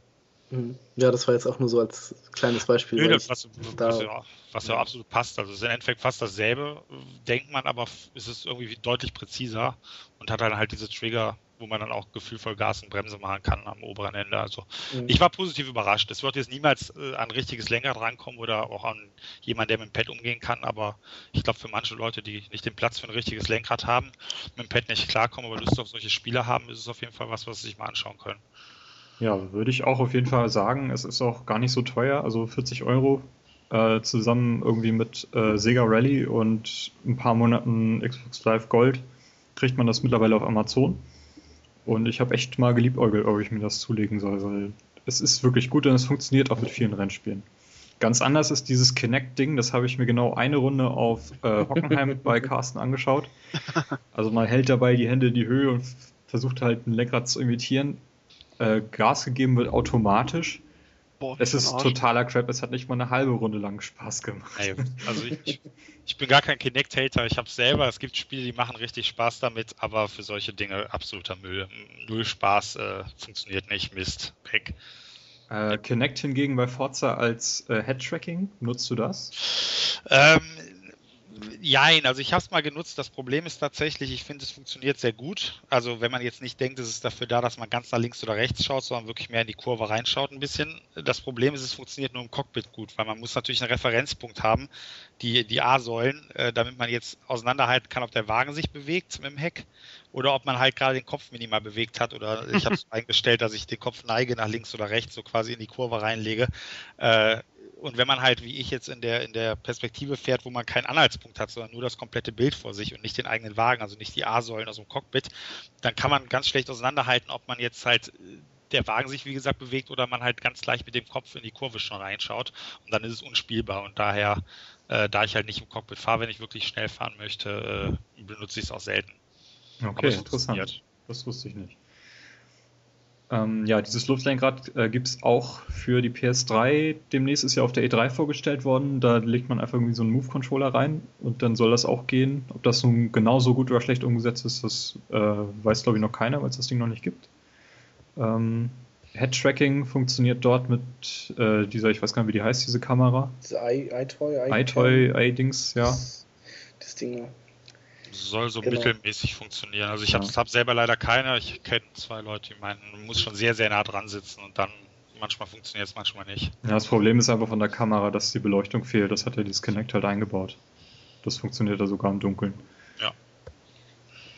Ja, gut, dann kommen wir mal zu den, zu den Spielmodi im Singleplayer und im Multiplayer. Also ich denke mal, äh, Sebastian, du wirst das Spiel wahrscheinlich nur im Multiplayer spielen, kann das sein? Ja, also ich, ich glaube, ich habe jetzt letztens geschaut, weil mein Lenkrad kaputt gegangen ist, wie viele Kilometer ich habe. Ich hatte irgendwie 90.000 Kilometer jetzt in Forza 4 und äh, habe 1,7% der Singleplayer-Karriere gespielt. Also äh, ja, für mich sind so Rennspiele allgemein und Gran Turismo war im Endeffekt auch. Das ist, hat, ist für mich der Singleplayer, finde ich vollkommen interessant. Also da können sie sich auch noch so viel Mühe geben. Im Endeffekt ist es langweilig. In meinen Augen. Also ja, also ich kann ähm, ja mal ein bisschen für Forza sprechen. Äh, es gibt einmal den, diesen, diesen Welt, Welttour-Modus, äh, wo man zehn Jahre lang jeweils, ich glaube, es waren sogar zehn, zehn Events pro Jahr halt fahren muss. Und wenn man die durchgespielt hat, steigt man halt ins, ins nächste Jahr dann auf, äh, bekommt härtere Events vorgesetzt, muss irgendwie andere Autos sich auswählen, die ein bisschen, bisschen höher getuned sind. oder höhere Anforderungen halt haben. KI äh, wächst und fällt mit den eigenen Erfolgen. Mhm. Äh, wobei die bei mir eigentlich immer ganz auf dem höchsten, höchsten Modus stand, habe ich festgestellt. Ähm, diese Events sind teilweise geliehen aus dem Veranstaltungsmodus. Äh, diesen Veranstaltungsmodus muss man sich vorstellen als eine riesige Tabelle, in der äh, über 1000 äh, Events halt angeboten werden, die man fahren kann. Äh, wenn man das Achievement haben möchte, dass das Spiel komplett geschafft ist, dann muss man wirklich dann diese 200, 300 Stunden Auto reinstecken, damit man das halt halt schafft. Ähm, ich benutze das halt ganz gerne, weil ich dabei entspannen kann. Wenn ich zum Beispiel Podcasts höre, das kann ich sehr gut halt beim Forza spielen. Das, also, ich, das höre ich total oft. Also auch in anderen Podcasts, das ist irgendwie anscheinend was, was echt viele machen. Ja, das ja. ist das, das habe ich ne, wirklich eine Zeit lang gemacht, um abends irgendwie auszuspannen, Podcasts hören, ein bisschen fortzufahren. Ähm, Multiplayer hingegen, da muss man sich ja wirklich anstrengen. Ja, also ja, ich wollte sagen, also wenn ich Forza, also ich könnte das niemals auch mit Musik im Hintergrund, weil man einfach dann auch nicht hört, was der, die Reifen und alles nicht richtig hören kann. Und ich, also jetzt gestern Abend zum Beispiel, wo du auch mitgefahren, wie wir fertig waren, ähm, bin ich erstmal duschen gegangen. Also ich habe das T-Shirt dann auch hier in meiner Wäschetrommel, da sind auch überall wirklich äh, weiße Ränder drauf dann. Also da ist man dann richtig platt, wenn man dann mit dem Lenkrad so eine, so eine Runde fährt. Und äh, noch ganz kurz zum Singleplayer, weil du das gerade sagtest, also dieser, diese Art Excel-Tabelle, der nimmt sich im Endeffekt so soweit ich weiß, alle Events da raus. Und man kann ja auch sagen, ich möchte jetzt erstmal weiter immer mit dem Wagen, den ich hier gerade habe, fahren, also ein 2007er BMW oder so. Und dann sucht er halt erstmal immer passende Events für den Wagen, also entweder BMW nur oder wenn er in der B-Klasse ist, nur B-Klasse und so weiter. Ähm, so dass man halt jeder in seiner, in, seinen, in seiner Karriere halt unterschiedliche Events erlebt, ähm, wenn er halt diese, diese Saisons fährt. Aber ähm, dass es halt nicht ganz so fest ist, dass nicht jeder in jeder Saison immer erstes Event ist auf der Strecke mit den Autos und so weiter, sondern man kann es halt selber ein bisschen bestimmen. Man kann wer sagen, ich möchte auf der Strecke bleiben oder ich möchte weiter mit dem Wagen fahren oder man nimmt sich einen Wagen und sagt, suche mir mal ein Event äh, für den Wagen. Genau. Äh, diese Veranstaltungsliste ist meiner Meinung nach ein Nachteil, deswegen, weil sie nur auf Autos ausgerichtet ist. Also jede Veranstaltung setzt irgendeinen bestimmten Wagen äh, einer bestimmten Klasse halt voraus. Naja, ähm, nicht zwangsläufig. Ja, du kannst einstellen, dass so auch höhere Autos zugelassen sind, als dort irgendwie als Maximum angegeben sind. Äh, ja. Worauf ich aber eigentlich hinaus will, ist, dass äh, Forza 2 und Forza 3 diese Begrenzung auch hatten. Äh, und dort gab es äh, Strecken, die du nachkaufen konntest. Ähm, bei Forza 2 kamen zwei Strecken irgendwie nach, bei Forza 3 war es dann noch der Nürburgring, der nachgeworfen wurde. Und diese wurden in diesen Singleplayer überhaupt gar nicht integriert. Und das fand ich äh, ziemlich enttäuschend, während die ganzen Autos halt, die du so kaufen kannst, kannst du jederzeit fahren. Und auch Aber halt die, in den Singleplayer sind damals nicht gefahren. Das haben sie geändert. Also damals ist die KI die DLC-Autos nicht gefahren, inzwischen macht die KI das auch. genau, aber du kannst halt selber mit den Autos antreten. Ja, das, diese, diese das Strecken, die hast du nur im Multiplayer gesehen oder halt im Zeitfahren, je nachdem, was du halt gemacht hast. Ja, das ist das, das ist halt der Nachteil, weil es quasi so festgelegt ist schon von den Events her. Wobei man, also es gibt auch Rennen mit verschiedenen Klassen oder jetzt nicht nur im Auto, sondern dass man einfach sagt halt, äh, einfach irgendwelche amerikanischen Muzzle Cars aus den 70er Jahren oder halt nur S-Klasse, aber egal was, oder nur Allradler. Ähm, das ist jetzt nicht immer ganz auf ein, ein Auto festgelegt, aber. Ja, genau, aber ein bisschen ich, eine Struktur braucht es ja auch. Ja, also ich fand diese Struktur halt diesen, diesen, diese Art, äh, wie Gran Turismo da rangegangen ist, fand ich dann doch ein bisschen, bisschen spannender. Da bist du halt irgendwie dann zu den einzelnen Herstellern gegangen, um die Autos anzugucken und hast gesehen, ah, da kann ich ja sogar noch irgendwie ein Rennen fahren. Und mit diesem BMW und, und sowas halt. Also da, da fand ich diesen Ansatz irgendwie interessanter, den, den Gran Turismo da verfolgt in der Kampagne. Ja, aber Gran Turismo 5 nicht. Gran Turismo 5 nicht, dann äh, ich spreche nur von Gran Turismo 4, weil ja. ich den fünften Teil nicht kenne. Ich sagen, gerade im 5 war das am Anfang nicht ein Problem. Also Gran Turismo 5, also da finde ich, das ist auch eher so wie dieser Veranstaltungskalender bei Forza ist da der Singleplayer, die Karriere. Mhm. Und du hast dann beispielsweise, du fängst halt an, wie in jedem Rennspiel, mit deinen Gurken und das wird dann halt auch immer besser. Und da gibt's dann eben die verschiedenen Stufen und die letzte Stufe ist dann, die sind dann die Langstreckenrennen. Aber zum Beispiel am Anfang hast du dann auch irgendwie sowas, was weiß ich hier, europäische Autos mit Frontantrieb oder so. Ähm, oder dann irgendwas hier, äh, nur Autos mit Turboaufladung oder nur Allrad oder nur Hinterradantrieb. Was ja auch Sinn macht, damit man, also ich finde es auch gar nicht so schlecht, weil man dann einfach alles Mögliche mal, mal fährt, wenn man jetzt ein Singleplayer-Freund ist in solchen Spielen. dann ist es ja schon schön, wenn man dann mal, mal ein Allrad, mal einen Hecktrieb, mal nur Autos ja. aus den 80ern, äh, dass ein bisschen Abwechslung reinkommt. Und wie gesagt, bei Bayern, also bei Gran Turismo Cast und Patch, bei Forza ist es von an, dass man einfach einen Wagen nimmt und schauen kann, was für ein Rennen kann ich denn jetzt mit dem Wagen nur fahren. Ähm, also im Endeffekt, selbst wenn man jetzt irgendwie nur mit einem bestimmten Wagen fahren möchte, kann man ja auch äh, recht, zumindest recht viele Sachen fahren. Man, irgendwann ist die Eventliste dann wahrscheinlich, was genau die Sachen, die darauf passen, angeht, äh, abgefahren. Dann gibt es nichts mehr, aber vom Prinzip her kann man das ja auch bei beiden. Ähm, was haltet ja. ihr dann vom, vom Rivals-Modus, um so langsam den, den Übergang zum, zum Online-Modus von den beiden Spielen zu machen? Rivals-Modus, den man in Forza 2 angeboten bekommt, äh, es gibt verschiedene Rennen, wo halt irgendjemand eine Zeit vorgelegt hat und du, du wirst halt automatisch jemandem zugeordnet, äh, was halt meistens meiner Meinung nach auch ganz gut passt, so vom Schwierigkeitsgrad her, wie Forza dich einsch einsch äh, einchecken würde. Oder jedenfalls, wenn du viele Freunde in deiner Freundesliste hast, die schon so in ein Event gefahren sind, fängst du meistens bei denen an, die irgendwie eine Zeit vorgelegt haben. Du kriegst halt den Geist dann runtergeladen und musst dann irgendwie nachfahren, was die für eine Zeit hingelegt haben. Ähm, gibt Events, wo man irgendwie so KI-Gegner halt, die mit recht langsamen Fahrzeugen unterwegs sind, halt umrunden muss. Ähm, es gibt äh, Modus, wo du um Hütchen umfahren musst, wo halt auch jemand eine Zeit vorgelegt hat. Drift-Challenges gibt es. Was, was haltet ihr von diesem Rivals-Modus? Ich finde den ganz witzig. Also, mir macht der Spaß. Also ich finde es prinzipiell auch eine super Idee, also was, was wirklich ein bisschen Abwechslung in den Multiplayer bringt, beziehungsweise wenn man halt online geht und keiner ist online, mit dem man fahren könnte, man hat jetzt keine Lust mit Fremden zu fahren, dann äh, ist das eine ganz coole Sache. Ähm, muss jetzt aber leider selber gestehen, dass ich es nur ganz, ganz wenig genutzt habe, weil mir einfach so blöd ist, sich die Zeit dafür fehlt dann. Also wenn ich Forza drin habe, dann trainiere ich meistens auf irgendeiner Strecke. Ähm, aber die Idee ist super und äh, ich glaube, das Einzige, was mir negativ aufgefallen war, man kann ja, man kriegt dann ja Geld, je nachdem, wie gut die Zeit in der, in der, in der weltweiten Liste war, die man schlägt. Äh, man fährt im Normalfall gegen Freunde. Je nachdem, wie gut die halt da im Kontext zur, zur weltweiten Gesamtliste war, umso mehr Geld kriegt man. Und ähm, man kann sich auch selber die Leute aussuchen. Und äh, dann ist es aber leider so, wenn man dann, sag ich mal, zehn Freunde hat, die dann im Event eine Zeit gesetzt haben und man fährt erst gegen den zehnten und besiegt den, war aber gleichzeitig schneller als der neunte, siebte, äh, neunte, achte, siebte, sechste, dann kann man danach gegen die nicht mehr fahren und dann bekommt man auch kein Geld mehr dafür.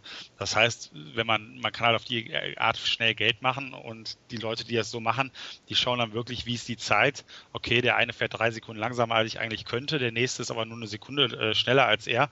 Das heißt, die fahren dann die Runde und halten dann auf Stadtziel an und versuchen so gerade mit einer Zehntelsekunde rüberzukommen, damit die danach gegen den nächsten in der Liste fahren können, nicht schon ganz viele Leute quasi ausgeschlossen sind ähm, um mehr Geld zu machen auf die Art und Weise. Das ist ein bisschen, ein bisschen blöd gemacht. Es wäre schön, wenn man einfach vielleicht, zumindest was die Freunde angeht, für alle, die man dann schlägt, einfach eine gewisse Summe kriegen würde, auch wenn man nur gegen einen gefahren ist.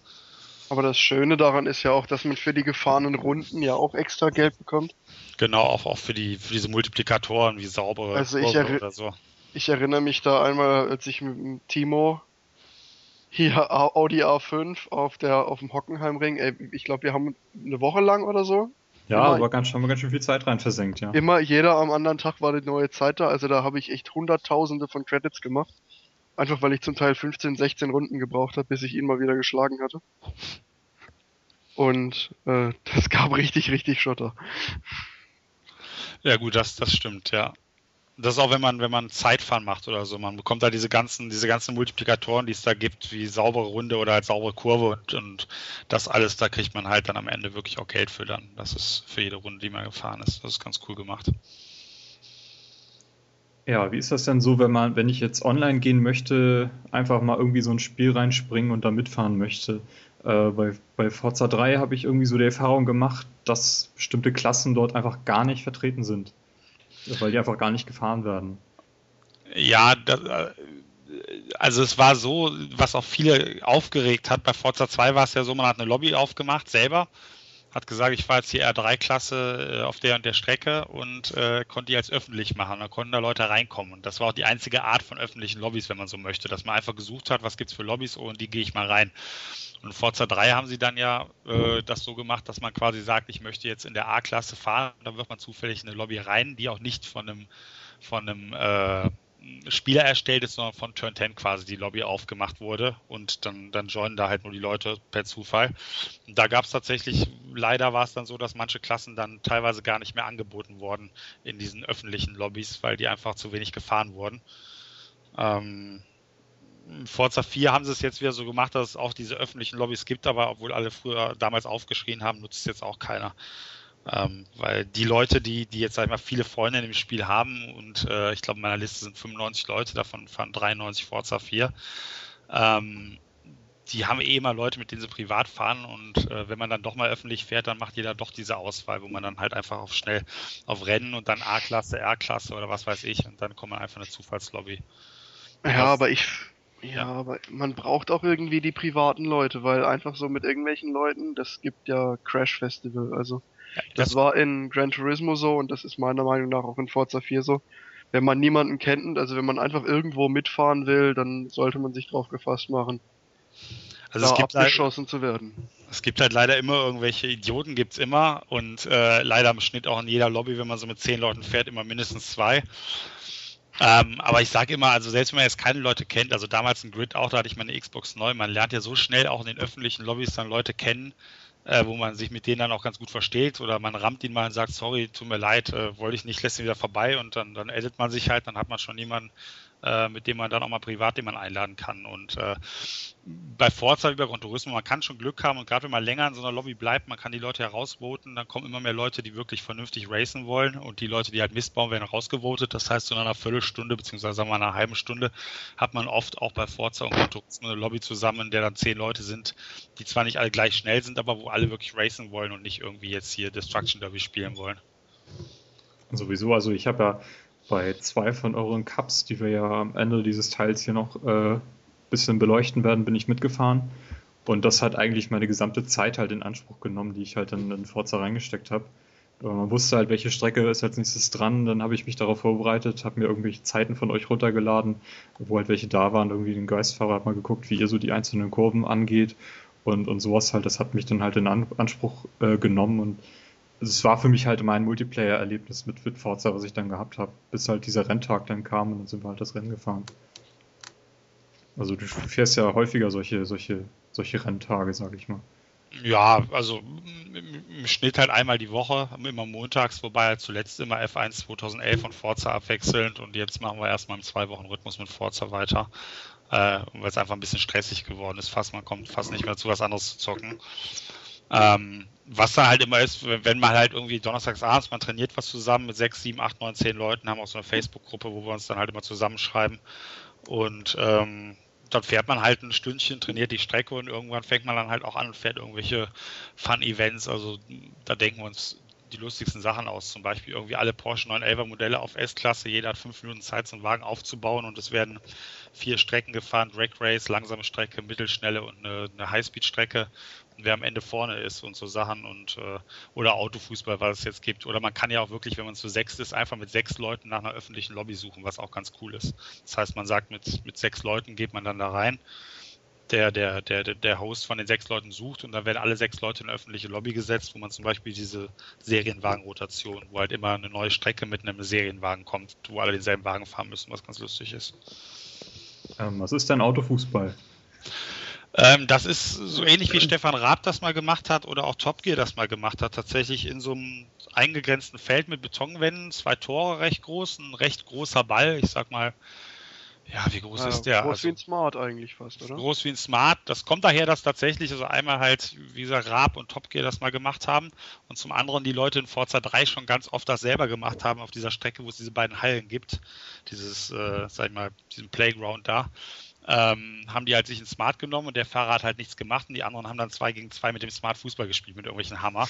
und dann haben sie es jetzt halt, halt umgesetzt quasi. Also man hat diesen Ball, man kann es halt mit, ich glaube, sechs gegen sechs oder ich, nee, ich glaube, es geht sogar acht gegen acht und äh, kann dann halt das spielen und kann es ein bisschen feintunen, ob man jetzt in diesem Strafraum, wenn man länger als drei Sekunden durchsichtig wird, äh, ob man mit Schaden fährt ohne, was natürlich dann doch in der Spielweise dann sich stark unterscheidet weil ohne Schaden ist halt wirklich ist, dass dann Leute mit 200 km/h mit einem 2-Tonnen-Wagen angefahren kommen und in die Gruppe reinrammen und mit Schaden ist es dann halt mehr wirklich taktisch und jeder versucht, möglichst den Ball ins Tor zu bekommen, ohne groß die anderen zu rammen oder, oder Blessuren abzubekommen oder mit dem Heck den anderen vor die Front zu fahren, damit die halt den Motor kaputt haben und so. Ähm, ist immer zwischendurch, wenn man halt mal dann genug Rennen gefahren ist, eine lustige Sache. Da gibt es ja auch Katzen und Maus und die ganzen Sachen, die da, die ganzen Modi, die es da gibt, die immer mal ganz lustig sind zwischendurch. Hm, klingt auf jeden Fall witzig. Habe ich noch nicht gespielt. Ich habe es nur mal bei Top Gear gesehen und dachte mir, als Spielmodus ist das bestimmt auch ziemlich gut. Muss man mal ausprobieren. Also ist jetzt nicht unbedingt der Modus, den ich jetzt mit einem Spiel wie Forza verbinden würde, vielleicht eher mit, mit Project Gotham Racing. Ich glaube, da kommt ja auch dieses Katz-und-Maus-Modus her, den es ja, ja mittlerweile genau. auch in, in Forza gibt.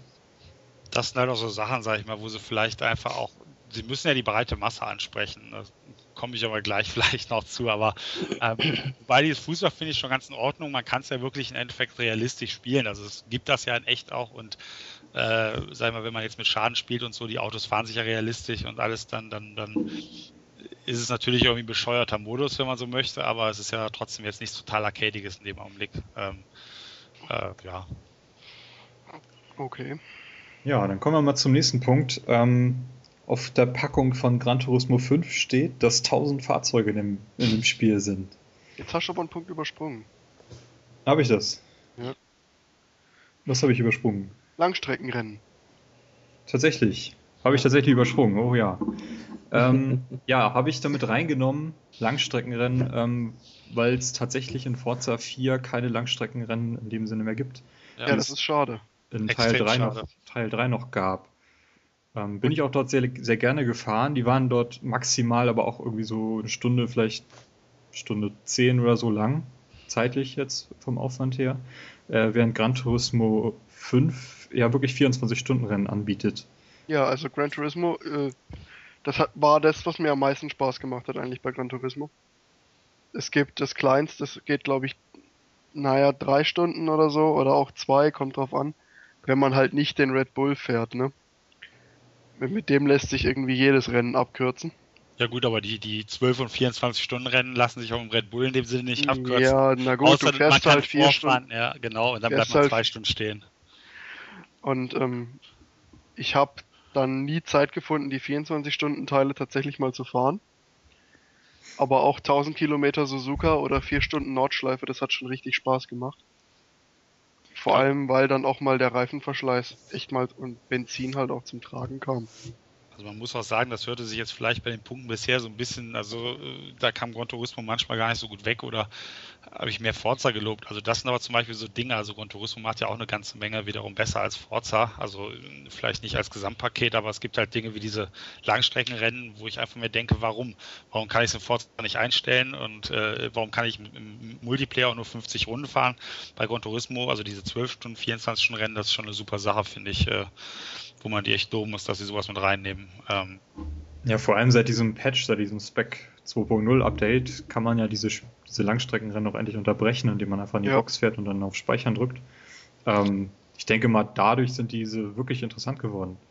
Wenn ich da an Forza 4 denke, dann musste man dann die Konsole halt so lange laufen lassen, bis man irgendwann mal die 24 Stunden voll hatte. Äh, oder man halt hätte so, so einen Fahrer eingestellt, der halt das dann gemacht hat. In der Nacht oder so.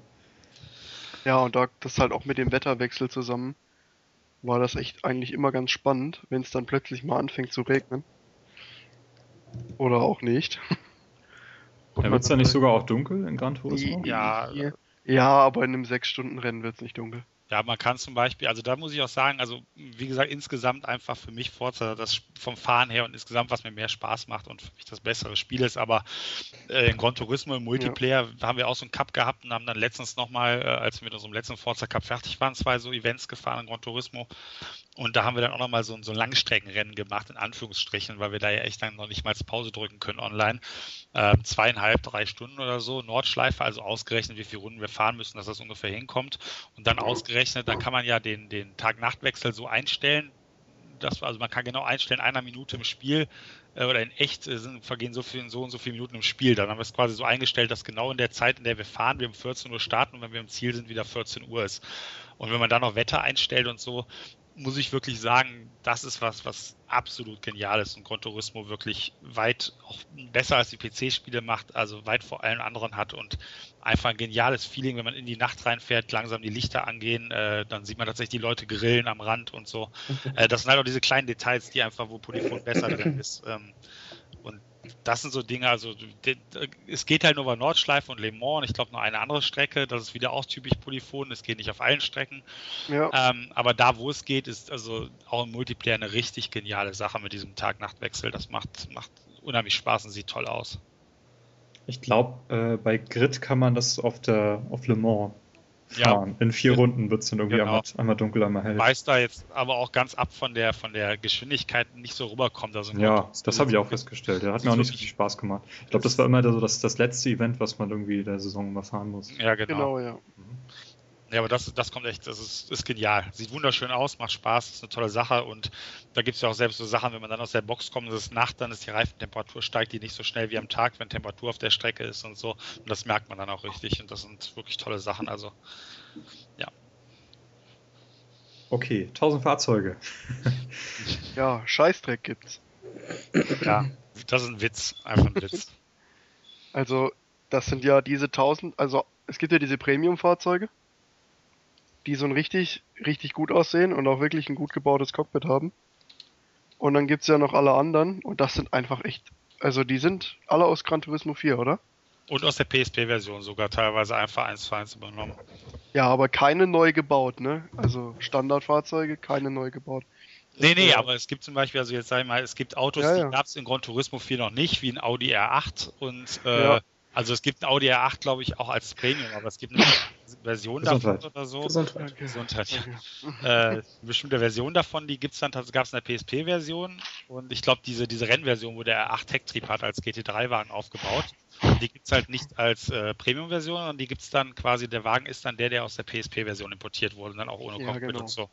Genau, also es gibt da ja jetzt auch dieses, eine Patch hat denen ja auch so eine Art Cockpit gebracht, also einfach, dass so eine schwarze Schablone im Endeffekt. Ja, so wie bei der PSP, da gab es ja auch eine Cockpit-Perspektive mit dieser Schablone. Ich glaube, ja. da haben sie sich ein bisschen inspiriert. Allerdings gibt es A, zwei oder drei Autos, die haben mit diesem Patch tatsächlich ein richtiges Cockpit gekriegt. Und das sind die offenen. Irgendwie dieser Chrysler, Prowler heißt der, glaube ich. Oder der, der, der dieser Caterham. Mhm die haben ein richtiges Cockpit gekriegt, weil die sind ja offen, da würde das ja mit der Schablone nicht richtig gehen. Das sieht zwar auch nicht irgendwie eher nach PlayStation 2 aus, dieses Cockpit dann, aber immerhin. Aber man, man, muss halt ganz klar sagen, bei den Autos sind, glaube ich, 200 Premium-Fahrzeuge rund ja. und äh, 800 äh, also um die 800 dann aus den alten Versionen zusammengeschustert, ja. die auch nochmal qualitativ sich teilweise arg unterscheiden. Also es gibt auch, ja. auch Standardfahrzeuge, die bis darauf, dass sie kein Cockpit haben, wirklich schick aussehen. Und es gibt dann aber auch Standardfahrzeuge, wo man denkt, ob die einen jetzt wirklich verarschen wollen, wenn man, ob man jetzt hier auf der PlayStation 3 oder auf der PlayStation 1 spielt, gefühlt.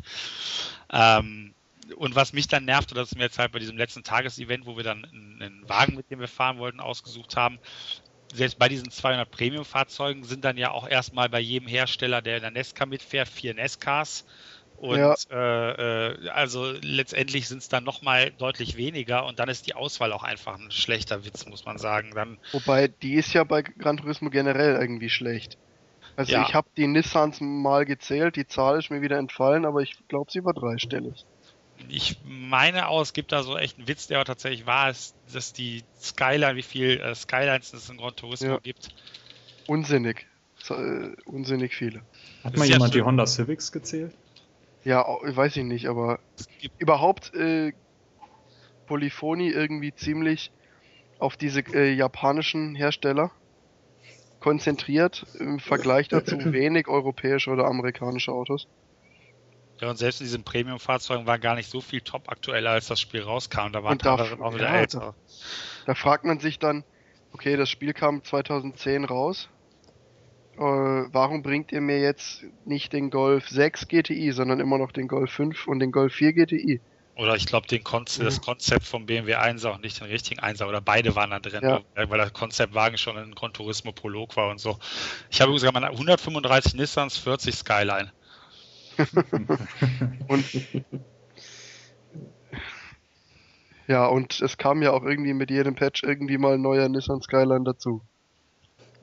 Ja, es ist schon, also die, die Fahrzeugauswahl, also jetzt ab von den Standardfahrzeugen, ist einfach nicht wirklich gut und nicht, nicht, nicht wirklich gemischt. Also Turn 10 hat vielleicht auch ein bisschen zu sehr Ami-Fahrzeuge als amerikanisches Studio, aber da finde ich eigentlich, dass das ist gut, viel, viel besser. Also bei Turn 10 finde ich einfach die, also bei Forza finde ich einfach die Auswahl insgesamt viel runder als bei dem, was ich an. an also bei Forza würden mir jetzt vielleicht fünf Autos einfallen, die mir im Spiel fehlen. Ja, bei, bei Gran Turismo 100. Keine Ahnung. Bei Forza schon ein paar mehr, aber auch wenn ich jetzt gar nicht so der DLC-Fan bin, ich habe es mir dann doch alle gekauft und damit sind dann sogar ein paar noch wieder äh, dazugekommen, die ich gern gehabt hätte. Gerade als großer Mercedes-Fan waren, waren also, halt drin. Die das fand ich jetzt also neulich super, irgendwie so, boah, der, der neue Black Series, das wäre ja, jetzt cool. Dann DLC kommt oder dann Camaro ZL1 und der neue Mustang Boss. Und die kamen jetzt im neuen DLC oder halt vor allem der Porsche DLC. Oder, oder auch eine Sache, die, die, äh, es gibt so einen Mazda äh, R1-Wagen, äh, der sieht ein bisschen aus wie der alte sauber Mercedes, mit dem Michael ja. Schumacher früher in der Sportwagen-Weltmeisterschaft gefahren ist. Und da gab es acht, da gab es 8 Millionen Lackierungen, wo der halt diese Lackierung von diesem Sauber hatte, diesen Mercedes quasi, mit Mercedes-Stern. Und jetzt haben sie einfach im DLC dann den richtigen Mercedes auch gebracht, diesen Sauber ja. äh, Sportwagen. Großartig. Den, den Sauber C9. Genau, Sauber C9. Und der, der, die DLC-Versorgung von, von Gran Turismo, die ist halt echt lächerlich. Vergleich. Wobei also das die ja haben jetzt vier Autos gebracht, glaube ich, in dem einen DLC. Aber eine Strecke. Ja, aber eine Strecke.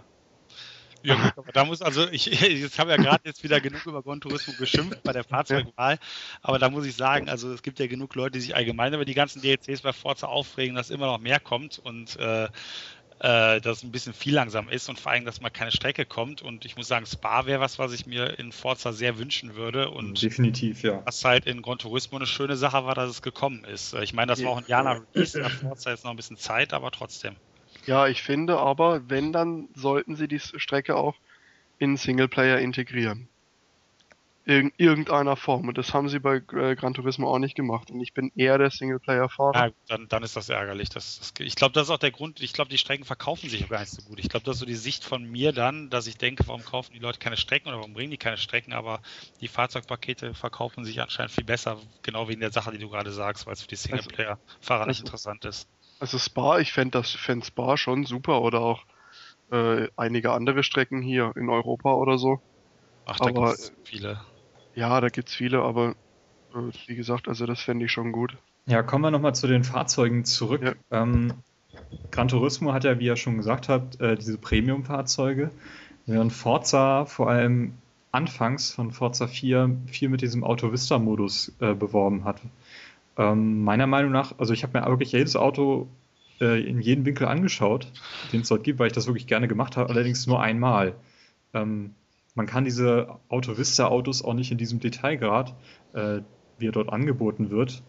Ähm, um das mal kurz zu erklären, Auto Vista, äh, da steht halt dieses Auto in dieser recht äh, lieblos weißen Halle herum und man kann die, die Türen öffnen, man kann unter die Motorhaube schauen äh, man kann äh, sich diverse Kommentare, Erklärungen anhören, auch einen Kommentar von diesem, äh, von diesem, wie heißt Jeremy der? Jeremy Clarkson genau anhören, äh, der was zu diesem Auto zu sagen hat, was auch mal negativ sein kann, wovon sich Turn 10 natürlich auch im Vorspann dann wieder distanziert und so weiter. Ja. man kann ins Cockpit einsteigen und dort den, den Schlüssel umdrehen und sich alles, alles ziemlich detailliert anschauen. Das fand ich ziemlich großartig. Allerdings habe ich es mir, wie gesagt, nur einmal angeschaut. Ja, also ich muss sagen, ich habe mir die auch angeschaut. Mhm. Oh. Aber ähm, zum Beispiel gerade dieses Feature, einfach mal reinhocken und den Motor anlassen, das fand ich, das klang einfach dermaßen genial. Das habe ich zum Beispiel bei dem Aston Martin äh, One 77 öfters gemacht. einfach einmal so brumm. Also ich muss sagen, es ist halt es ist eine feine Sache, ähm, aber ich habe es mir auch dann einmal alles in Ruhe angeschaut und halt vor allem vom Jeremy Clarkson also auch teilweise zweimal gehört.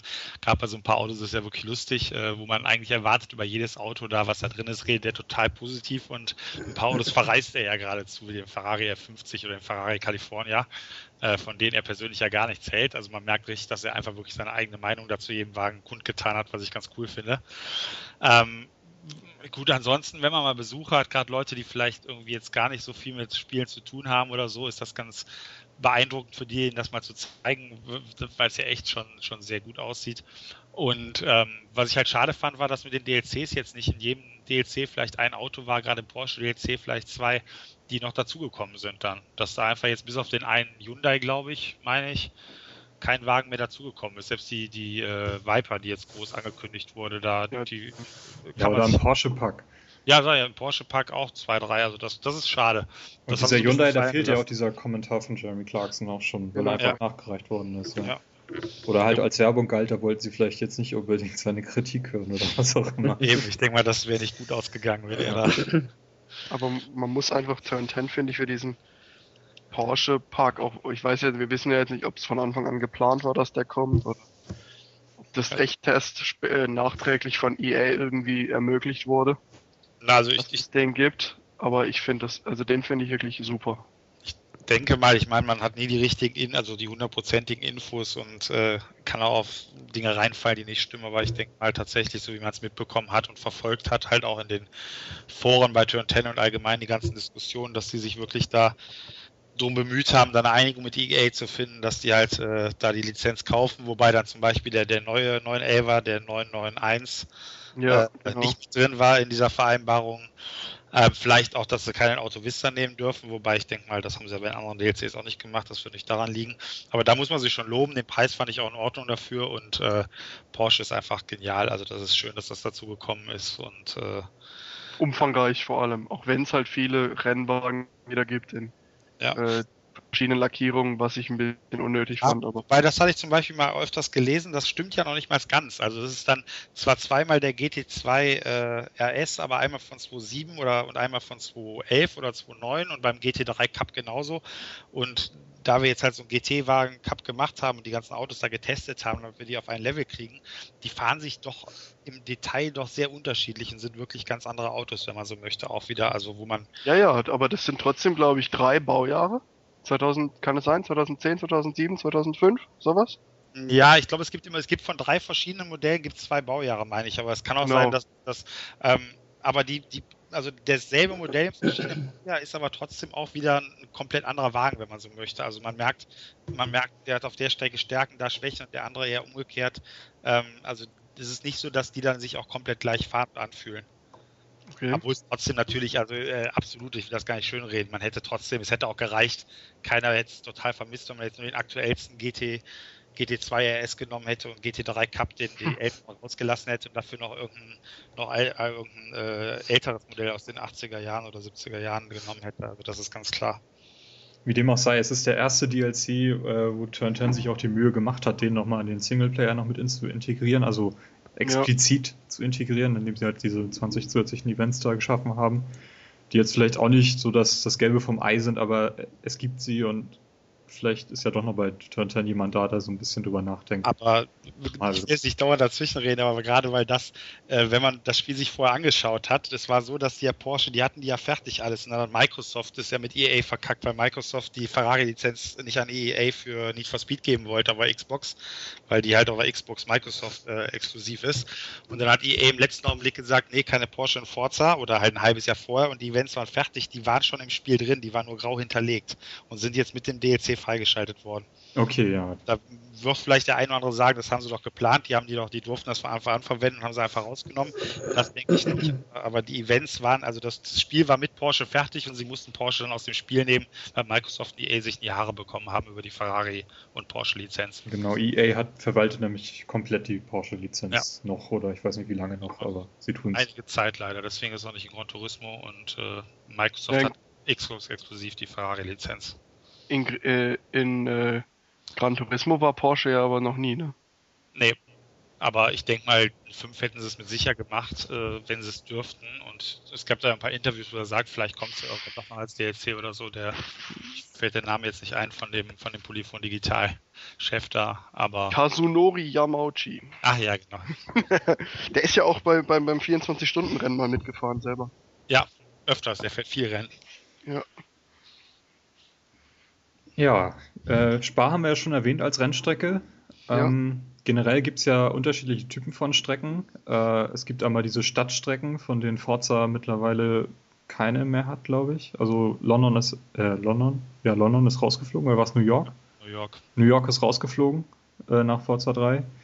Ähm, es gibt Fantasiestrecken, die halt von den Entwicklern irgendwie äh, ent entwickelt worden sind halt. Und da gibt es auch Klassiker in beiden Serien. Ich sag nur Maple Valley. Ja, aber die, Mhm. die ist ja ganz schlimm, meiner Meinung nach. Aber sie ist ein Klassiker, das kann man nicht abstreiten. Ist ein Das kann, Klassiker. da kann ich nichts zu sagen. aber, aber man muss einfach sagen, was die Fantasiestrecken angeht, man weiß nicht warum, man kann es auch nicht irgendwo dran festmachen, aber da ist einfach Polyphon einfach ein Ticken vor Turn 10. Da kann Turn 10 sich noch so viel Mühe geben.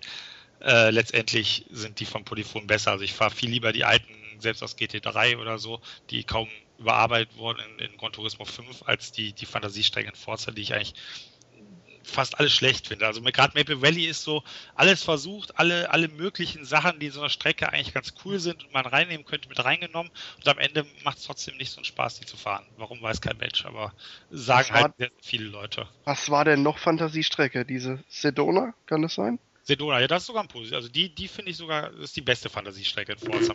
Und, und, aber doch noch eine, oder? Ja, diese, diese Alpenstrecke ist doch jetzt bei Forza Ja, 4 die- neu. Okay, die, die, die, über die rede ich am liebsten gar nicht.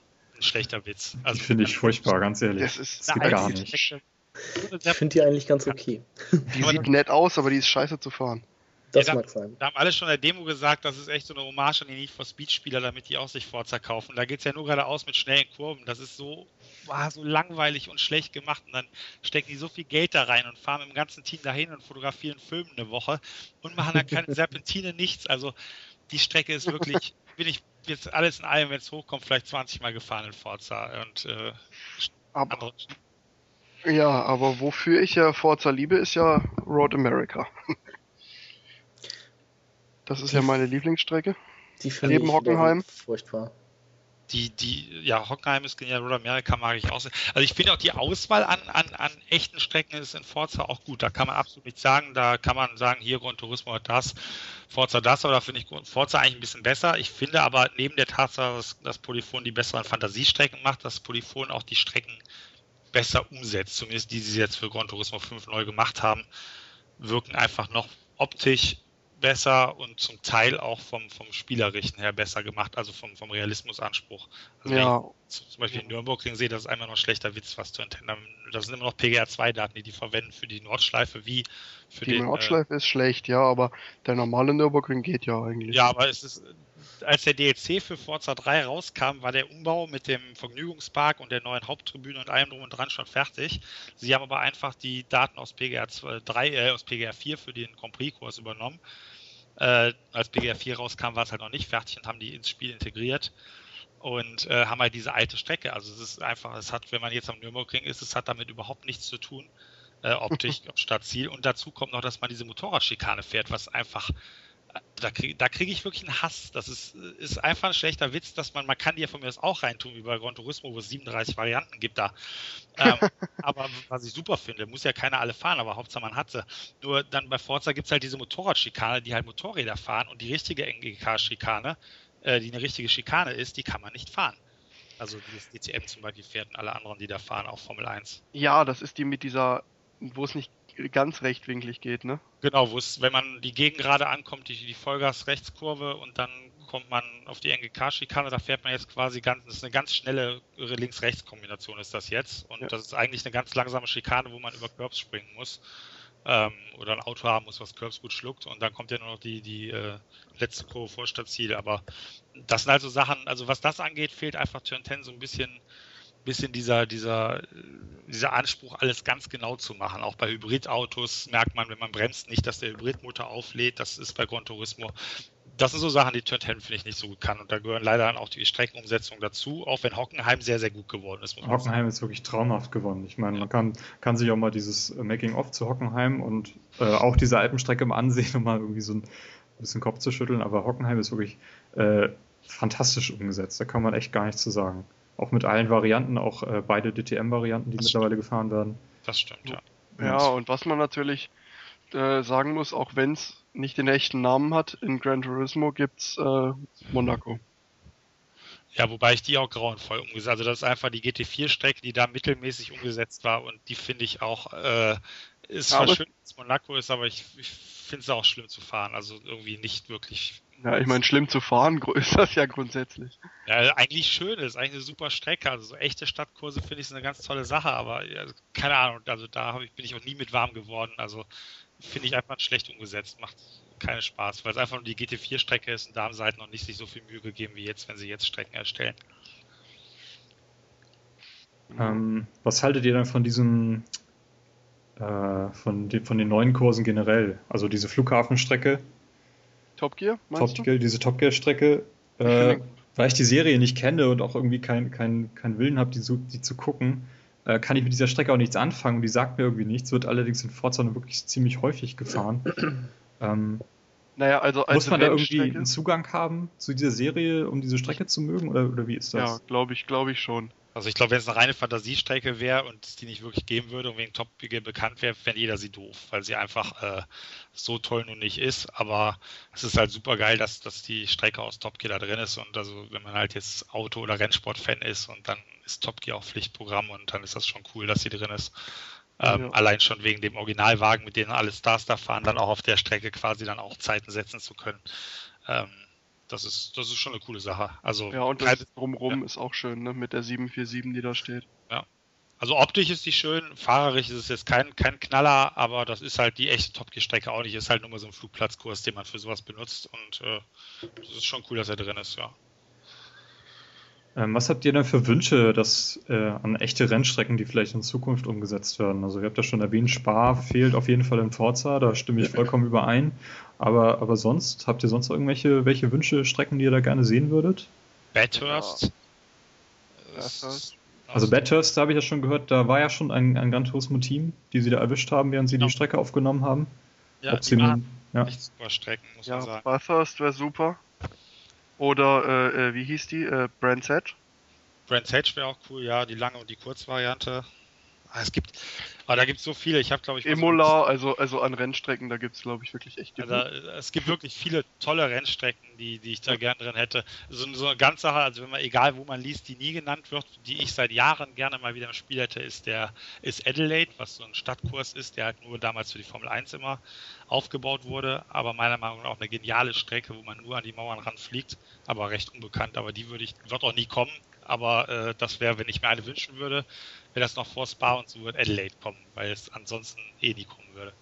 Also ich würde mich über, über Istanbul, also die Formel 1 Strecke freuen, weil das ist äh, eine meiner Lieblingsstrecken in der Formel 1. Hier bin ich auch in, in Grid sehr häufig gefahren und die hat einfach einen wunderbaren Flow. Ist auch eine der, der besten äh, Tilke-Strecken. Tilke-Strecken, genau. Ja, ist auf jeden Fall. Also ich finde auch eine super Strecke und auch wenn man kein Tilke-Fan ist, die Strecke, da kann man wirklich nichts gegen sagen. Hat alles. Ja, eigentlich könnte man, könnten sie eigentlich alle Formel 1 Strecken reinbringen, die nicht drin sind. Von mir hm, aus. Muss, würde ich nicht unbedingt zustimmen, aber da gibt es auch schon einige Strecken, die ich jetzt nicht so favorisiere. Ja, ich weiß nicht, im Fernsehen sehen die vielleicht nicht so toll aus, aber wie man so zum selber fahren, können die ja vielleicht ganz gut sein. Ja, da gibt es natürlich auch Unterschiede. Also ich bin jetzt ja auch die, der, der unser F1 Cup ist ja letzte, vor, vor drei Wochen zu Ende gegangen, wo wir auch jede Strecke alle zwei Wochen gefahren sind da gibt es halt auch Highlights und Strecken, wo man echt keine Lust drauf hat. Aber ähm, eh gut, prinzipiell, wenn man halt sich es wünschen könnte, könnten sie ruhig, dann gibt es 100 Strecken, die sie reinbringen. Wenn man jetzt aber sich 10 aussuchen müsste, dann wären sicher nur ganz wenige Formel-1-Strecken dabei, auch von meiner Seite, die ich mir dann wirklich wünschen würde. Was ich noch cool fände, wäre Steilstrecke Nordschleife. Und vor allem eine richtige, eine schöne neue Nordschleife. Ja, das ist ich finde das mit das Wichtigste und ich hoffe, es kommt, sonst bin ich echt stinkesauer, wenn Forza 5 auf der Next Gen kommt, dass sie dann äh, komplett dahin fahren und den ganzen Nürburgring inklusive Nordschleife mal neu fotografieren, vermessen, wie sie es mit Hockenheim gemacht haben und komplett neu bringen und dann auch mit der 24-Stunden-Variante die ja eine andere ist, als da wird er nicht durch die Mercedes-Arena gefahren, sondern, sondern, halt vorher links abgebogen dann wieder. Ähm, und also Sachen. Das ist dann ja auch keine große Arbeit, das zu machen. Ich meine, man kann jetzt bei Forza noch nicht mal überhaupt irgendeine Variante fahren, wo man Nordschleife und GP-Kurs fährt.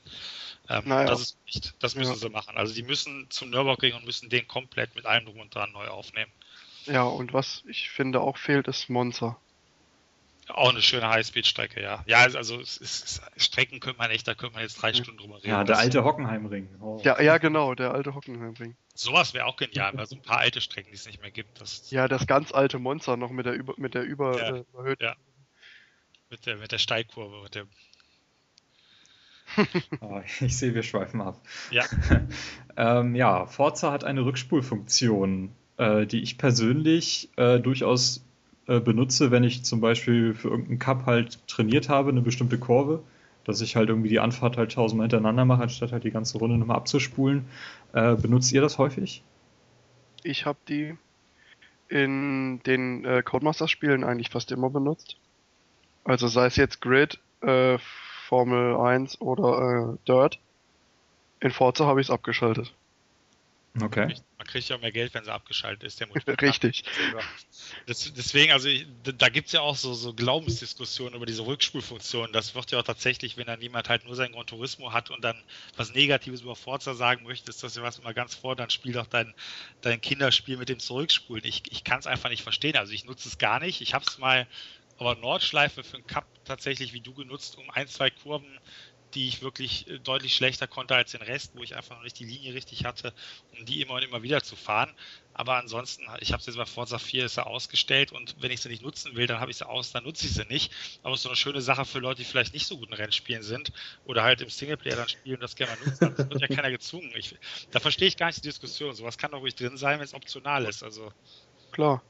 Bitte, wer es benutzen soll, wer es benutzen soll oder bra bra will, braucht, muss, ja, und warum im Multiplayer, nicht? Im Multiplayer geht es ja eh nicht. Und warum ja, soll eben. ich den Spaß nehmen, wenn der halt mehr Spaß hat, wenn er zwei, dreimal im Rennen zurückspielen spulen kann und bei Forza halt so oft wie er möchte, dann soll er das doch machen. Also, keine Ahnung, verstehe versteh ich gar nicht, warum das irgendwie ein negativer Punkt ist. Ich nutze es nicht, ich habe es ausgestellt, aber wer es doch nutzen will, der soll es doch nutzen und gut ist. Ja.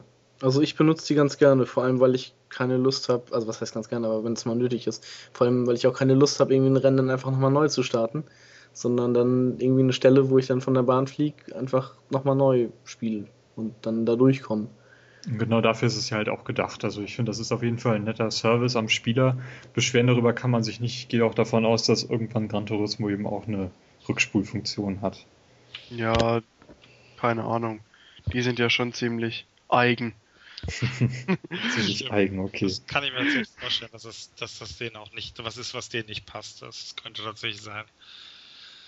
Aber da ist jetzt kein Punkt, also ich, wenn sie nicht drin wäre, würde ich jetzt das nicht als Negativpunkt sehen, aber ich, ich verstehe halt die Leute nicht, die das als Negativpunkt sehen, dass sowas im Spiel ist. Das ist doch nur ein Service für Spieler, die halt das Ganze nicht ganz so ernst nehmen oder wie soll man es nennen, halt das, wer es benutzt, wer benutzt, gut ist.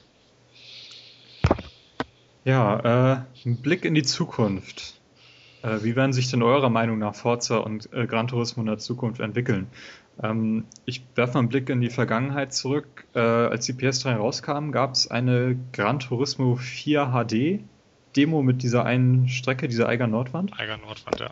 Genau, und da gab es viele Gerüchte darum, dass irgendwie das nächste Gran Turismo halt kostenlos oder für einen Zehner halt über den Ladentisch geht und du dir dann die Autos und Strecken alle für echt Geld nachkaufst. Also so eine Art Free-to-Play-Modus, was jetzt ja halt überall im Moment populär ist. Ähm, Könnt ihr euch vorstellen, dass Gran Turismo 8 oder so äh, auf diese Art und Weise vermarktet wird, dass Forza 7 halt so irgendwie äh, angegangen wird, weil Free-to-Play ist wirklich aufstrebend im Moment. Das kann man wirklich nicht übersehen. Also, also ich hoffe nicht. Ja, war die erstmal. Ich habe schon so viel geredet. Ja, hoffentlich nicht. Also ich finde das, ich finde das auch, ich finde das irgendwie scheiße. Ich hab, ich kaufe lieber irgendwie, sagen wir, 50 Euro mein Spiel und hab dann alles, anstatt dass ich mir da in so Einzelbeträgen dann jeden Kram hier zusammenbauen muss. Außerdem glaube ich, dass das dazu neigen würde, dass man insgesamt mehr ausgibt, als man früher ausgegeben hat. Weil dass die hauen bestimmt keine Strecken dann für 10 Cent raus. Das wären dann eher ein Euro oder zwei oder drei. Aber das ist bei Forza jetzt eigentlich auch schon mehr oder weniger der Fall. Weil da gibt es ja auch tausende von DLCs und die kosten ja alle nicht, nicht wenig. Nee, Absolut. das ist, und das ist auch die Sache, wenn man dann im Multiplayer spielt, dann sagt man, hey, fahren wir mal alle Serienwagen und Tuning, äh, Ausstellung Tuning erzwingen. Ja, das heißt wirklich der Wagen ohne irgendwas, sondern jeder hat denselben Wagen. Dann sagen wir, hey, hier der, der Black Series, der ist doch cool, fahren wir den. Dann sind wir mit elf Mann in der Lobby und zehn Mann haben sich den DLC gekauft, einer nicht. Äh, ja. Und wenn das dann so kommt, dass, dass, dass man alles quasi, dass man nur so ein ganz kleines Grundpaket hat und jede Strecke und alles sich quasi selber das Spiel zusammenstellt und so, wie man es so, so sehen möchte, dann denke ich mal, das wäre für den Multiplayer ein Riesenproblem.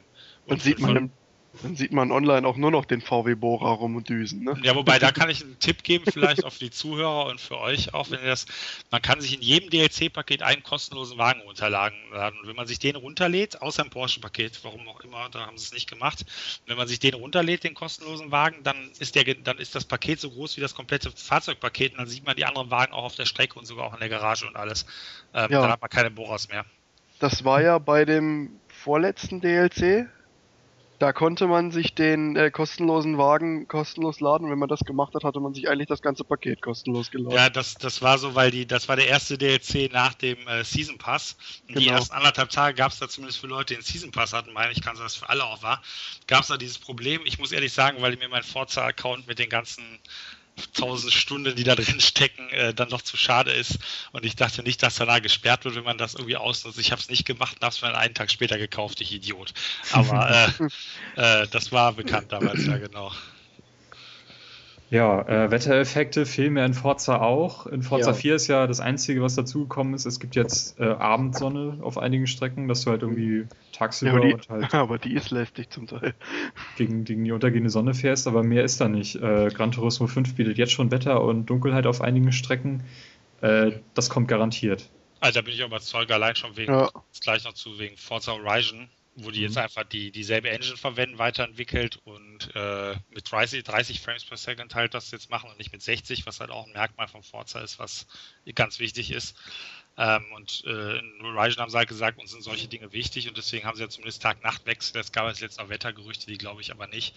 Ich denke mal, aber ich bin zu 100% davon überzeugt, dass ein Forza 5 dann das haben wird. Und ich denke auch mal auf allen Strecken mit dynamischem Wetter und äh, Tag-Nacht-Wechsel. Und nicht also, nur auf der Xbox 360. Nee, das also aber, wenn die tatsächlich noch 360 bringen, dann nehme ich den das gerade zurück. Dann, dann mit Sicherheit nicht. Deswegen haben sie ja schon New York rausgenommen, weil sie es einfach nicht mit 60 Frames per Second hinbekommen haben. Aber bitte, bitte keine Rallye-Strecken. Ja, also da komme ich noch gleich zu, äh, zu dem Thema, äh, zu so, aber. Äh, das ist nämlich schon in Gran Turismo nicht gut. Das können an andere Spiele besser. ja. Also ich würde mir auch, äh, was weiß ich, Starkregen oder mal Schnee oder sowas, würde ich mir auch wünschen. Das, und Nachtfahrten ja. finde ich ziemlich geil. Ähm, und bei das Ding ist bei, bei Starkregen oder Schnee, also bei Schnee fand ich das zum Beispiel auch bei Dirt 3 ganz cool. Da fahre ich dann auch ganz gerne aus der äh, Cockpit-Perspektive. Äh, Cockpit weil man, weil man dann irgendwie noch weniger sieht, dann finde ich das schon wieder irgendwie cool.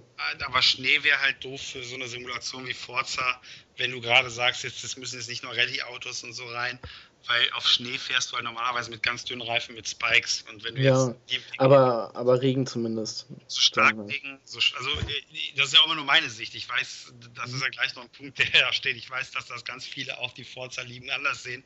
Aber für mich gehört dann Schnee halt mehr in so eine Rallye-Simulation und, und ja. aber Starkregen wäre super. Auch dass man halt kaum Sicht hat und Gran Turismo bei Nacht im Regen ist ja auch genial. Man sieht ja fast gar nichts. Das ja. Also das, das wäre also Regen fahre ich auch immer ganz gerne. Und also das mit dem Schnee war jetzt halt auch nur ein Beispiel für, äh, das mache ich ganz gern bei Dirt 3, aber das ist ja halt auch ein Rallye-Spiel. Ja, eben, Wenn man möchte, kann man auch in Project Gotham Racing 4 halt die Nordschleife im Schnee fahren. Eben, genau sowas würde ich halt in Forza nicht sehen. Also in Dirt ist es super, aber sag ich mal, mit normalen Straßenautos, mit den normalen Reifen, dann am besten noch mit Slicks im Schnee fahren und so ein bisschen rumrutschen, das hat halt wirklich mit Simulation halt gar nichts zu tun. Das ist irgendwie, das gehört auch nicht in die Spielereien dann. Ja. Ja, dann habe ich hier nur Auto Vista aufgeführt. Also die Modelle, die wir jetzt schon im Auto Vista-Modus sehen, könnten in der nächsten Konsolengeneration das sehen, was wir auch auf der Strecke sehen. Also dass vor allem sich die ja. Präsentation halt nochmal noch mal aufgebohrt wird mit den Modellen, die sie jetzt schon haben. Ja, normal, ne? Wobei ich das skeptisch sehe. Weil die werden sicher, also ich kann mir nicht vorstellen, dass die auch in der nächsten, die jetzt mal kurz aus, wenn die in der Garage stehen, die Autos haben die ja schon viel höheren Polycount, auch die Nicht-Autovista-Autos als auf der Strecke.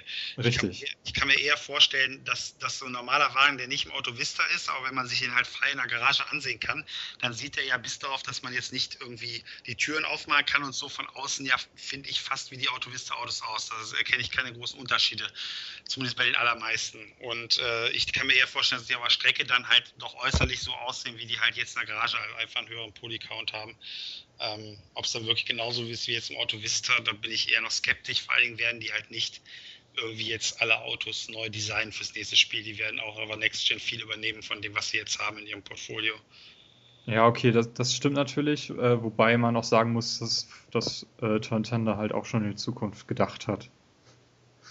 Das also, stimmt. Deswegen ja. haben sie ja den, den höheren Polycounter in der Garage. Den kann man natürlich also im Spiel verwenden, wo es ja halt dann doch deutlich geringer ist jetzt. Genau.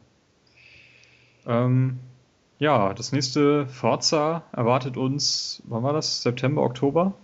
Forza Horizon? Äh, ich habe es vorbestellt. Ich habe es noch nicht vorbestellt, ich werde es aber. Es kommt, glaube ich, im Oktober, meine ich, oder schon, gar schon jemand nach. Ähm, jedenfalls ist das ein Straßenracer, eben in Zusammenarbeit mit Playground Games. Ähm, spielt in den USA.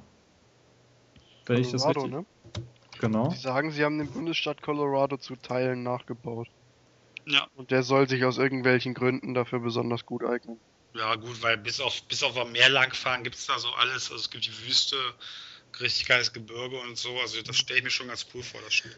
23. Haben, Oktober kommt, soll es kommen. Sie sagten ja auch, dass die Fahrphysik genau die gleiche wäre wie bei Forza 4. Das sah jetzt in den ersten Videos etwas anders aus. Aber nach Spaß sah es doch aus. Sie, ja, sie sagen wohl, sie haben also die Fahrphysik übernommen und dann halt minimal angepasst, dass die Autos beim Bremsen stabiler sind und so. Und äh, je nachdem, wie derjenige fährt und was für Hilfen er anhat, kann das schon hinhauen. Sah das schon noch so aus, dass das tatsächlich dann so sein könnte und so ist, was ich schwer hoffe. Aber mal schauen. Also. Ich werde mir das auf jeden Fall auch angucken. Das ich hoffe, sie bringen eine Demo, weil ich kann mir das irgendwie noch nicht so ganz, ganz vorstellen. Das wäre auch so ein Titel, den ich vielleicht auf der Gamescom angespielt hätte, wenn ich da gewesen wäre und wenn Microsoft da gewesen wäre. Ja. Aber wenn, wenn ich nur mal ganz ganz kurz, weil das ist gleich noch ein Punkt, aber das passt halt bei, bei Forza Horizon so, so super. Ähm, ich weiß jetzt bei uns auch im Forum zum Beispiel, also wo du ja auch aktiv warst und ab und zu mal bist noch, weiß ich nicht, äh, äh, Timo. Ähm, ja, genau.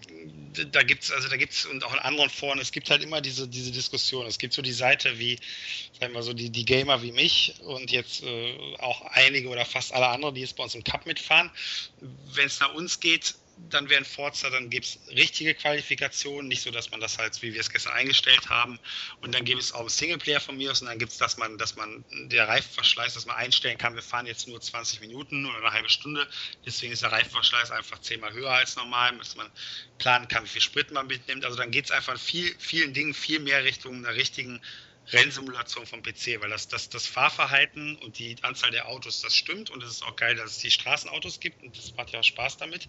Aber dann, dann, dann soll da halt viel mehr rein, was irgendwie nach einer, nach einer in Richtung PC-Sim geht und einem viel mehr Möglichkeiten gibt, äh, echten Rennsport zu machen. Und da gibt es ja die Leute, die sagen, die ganzen R3, R2, R1 Autos, die kann man erstmal rausschmeißen. Wieso bringt man Hockenheim? Sind die geistesgestört? Die sollen mal mehr Point-to-Point-Races machen und sowas wie hier die, die äh, Fujimi Kaido-Strecke ähm, und irgendeinen Alpenpass. Und ich, ich will überhaupt keine Rennstrecken mehr im Spiel. Und ich will noch mehr, ich will zwar dieses realistische Fahrverhalten, das sind jetzt keine Need for Speed Fans, das sind schon Leute, die dieses realistische Fahrverhalten äh, sehr mögen, aber die wollen trotzdem dann, dass man, dass man die Scheiben bemalen kann im Lackiereditor, dass man, dass man mhm. von mir aus sogar auch, äh, wenn man so eine japanische Karre hat, da so ein Licht runterbauen kann, so ein Neonlicht und äh, mhm. das, das, das, das noch tausend andere, also dass die Tuning-Teile, dass es da noch viel mehr gibt, äh, was sich gar nicht jetzt auf die Performance auswirkt, auf die Optik. Ich meine, da gibt es ja inzwischen recht viel schon, was man machen kann, dass man so, so einen Rallye-Nachbau machen kann am Toyota und sowas, Corolla.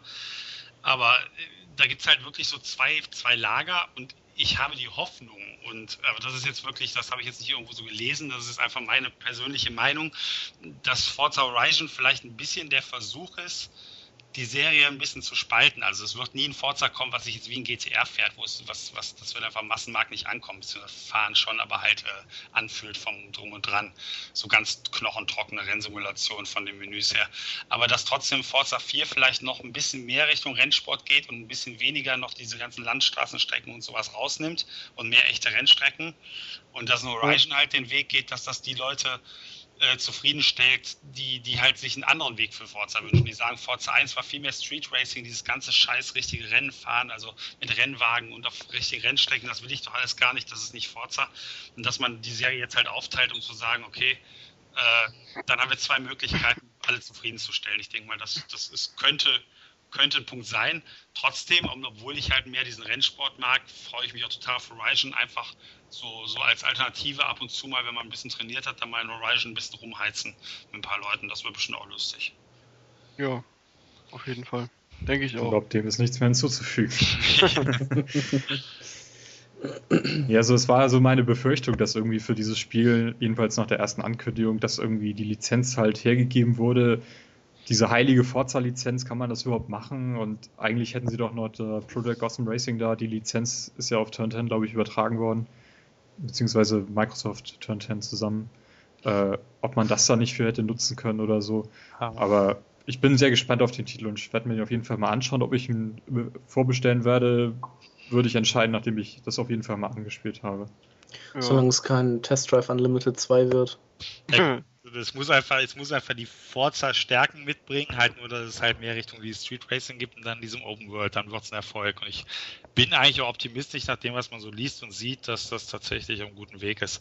Und die, was PGR angeht, ich glaube, dann wären die PGR-Fans amok gelaufen. Also ich hoffe und ich glaube auch, dass ein neues PGR irgendwann kommt, vielleicht das Launch-Titel für die Next Gen. Aber wenn die jetzt ein PGR mit der Forza-Physik, wenn jetzt ein quasi ein Forza in Open World gemacht hätten und gesagt hätten, hier PGR Open World nennen wir es, oder PGR Colorado, dann wären die PGR-Fans wirklich Sturm gelaufen, weil das ist, also, was ein PGR-Fan möchte, ist nicht das, was ein Forza-Fan möchte. Das sind recht unterschiedliche Spiele. Ähm, deswegen ist es, denke ich mal, ganz gut so. Also, ob es jetzt wirklich ein gutes Spiel wird, werden wir sehen, aber ich bin doch recht optimistisch. Ja, ähm, ich habe noch einen Punkt. Äh, Fehler, die in den Spielen gemacht wurden. Ähm, ja. Was, was, was, wer hat den eingebracht? Den habe ah, ich gebracht. Jetzt ist so ein bisschen das Problem, wo der jetzt auftaucht, dass, dass wir schon so viel über die negativen und positiven Dinge gesprochen haben und was vielleicht ähm, ein Beispiel ist einfach, dass, dass das, was ich vorhin schon kurz sagte, Turn 10, so kleine Fehler, die machen Hybridautos, äh, die sich aber bei der Bremsaufladung dann, dann äh, äh, ja, man merkt nicht, dass der Wagen auflädt. Der muss anders bremsen. Bei Gran Turismo ist sowas drin. Wenn ich da ein Hybrid fahre und ich bremse und der lädt die Batterie auf, dann merke ich ganz klar, dass das Bremsverhalten vollkommen anders ist, wie es halt in echt ist.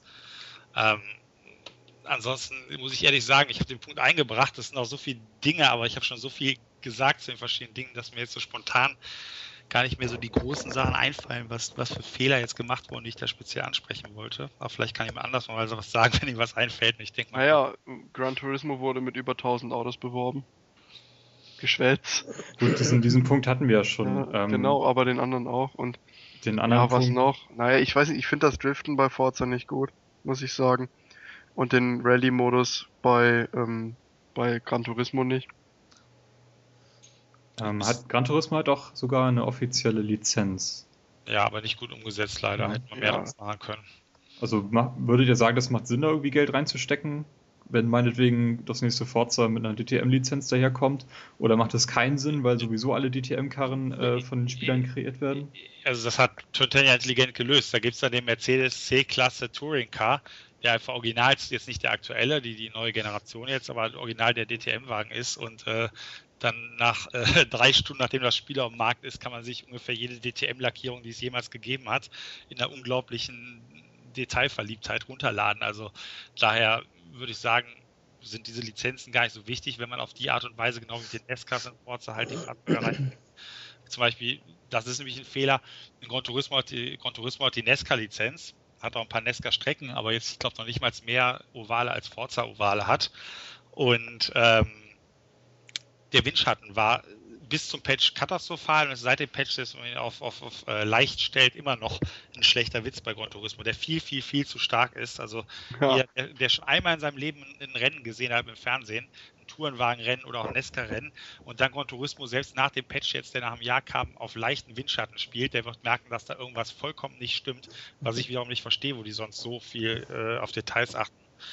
Und äh, was habe ich von der Nesca-Lizenz, wenn das Nesca-Fahren null Spaß macht, weil das Windschattenfahren gehört dazu, aber weil es vollkommen übertrieben ist. Also, dann fahre ich lieber in Forza, wo die keine Lizenz haben, aber auch dann halt die das Dodge äh, Stock Car, was halt das Nesca ist, einfach. Lad mir eine Lackierung von Jeff Gordon runter oder so, wenn ich welche Fahrer ich cool finde. Und dann fahren wir halt Nesca-Rennen, die richtig Spaß machen, wo der Windschatten sich auch realistisch anfühlt.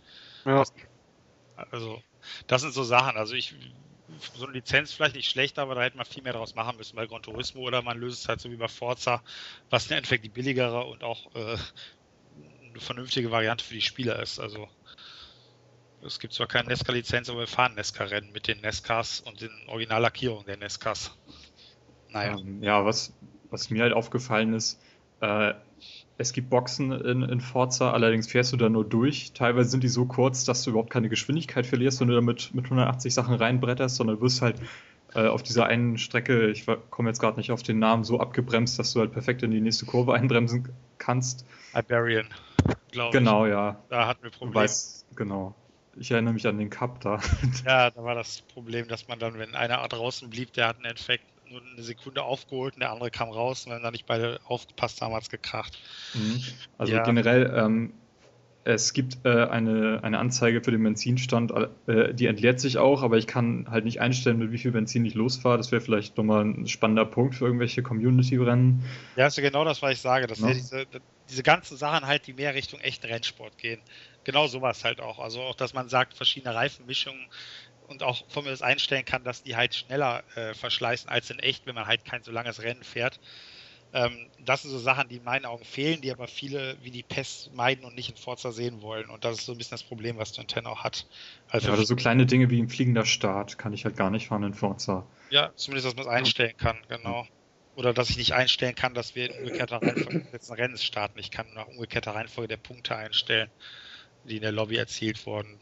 Das sind alles, ach, das da bin ich jetzt, also es gibt acht Milliarden Sachen, also ich könnte, was man Forza anders machen könnte oder einfach dass das vielleicht 80 Prozent der Leute oder 70 Prozent die Sachen nicht nutzen, ist okay und auch nicht haben wollen. Aber man könnte so viel gerade im Multiplayer optional anbieten, dann kann man es halt einstellen. Wenn man es nicht möchte, dann lässt man es halt. Und das würde alles in einem vielleicht für drei Leute einen Monat Arbeit bedeuten, da so ein paar Modi zu integrieren oder einen fliegenden Start zu integrieren oder, oder dass man die Startaufstellung selber festlegen kann, wenn zum Beispiel eine Strafe bekommen hat, was weiß ich was.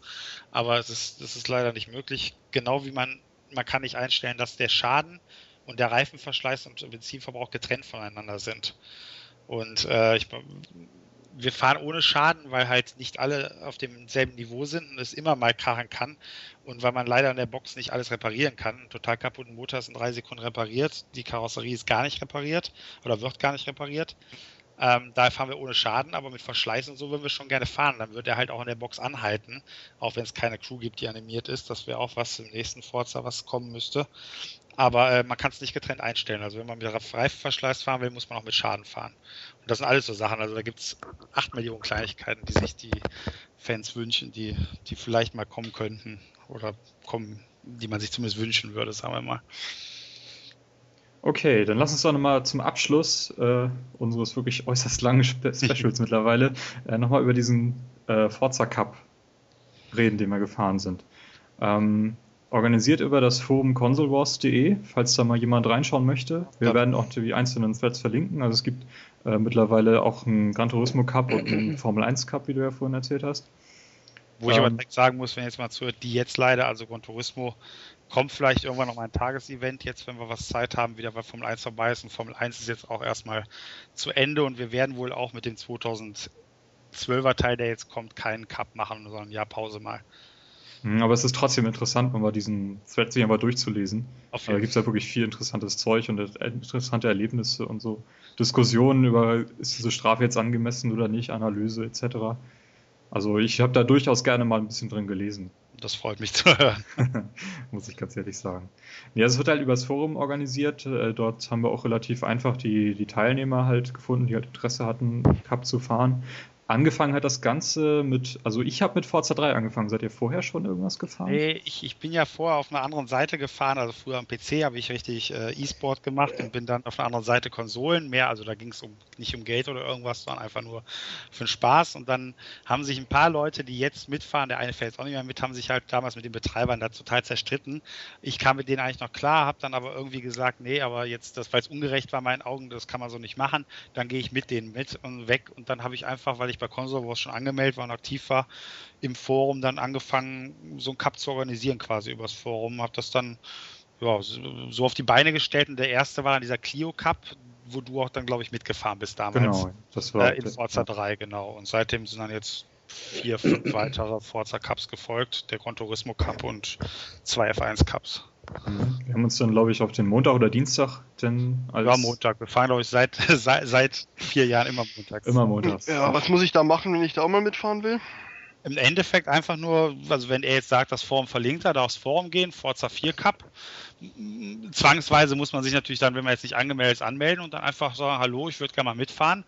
Und äh, wenn dann jetzt nicht es so wäre, was aber im Moment nicht der Fall ist, dass wir halt komplett voll sind und auch alle wirklich immer zu den Rennen kommen, äh, was nicht der Fall ist. Also wir haben, dann sage ich, ja, gerne mitfahren und es ist auch so, man muss jetzt nicht abgeschreckt sein, wenn ich jetzt die ganze Zeit erzähle und keine Ahnung mit Kupplung und Zwischengas und was weiß ich was. Also wir haben ein paar richtig schnelle Jungs dabei, die auch alle Top 100 fahren können in der Weltrangliste.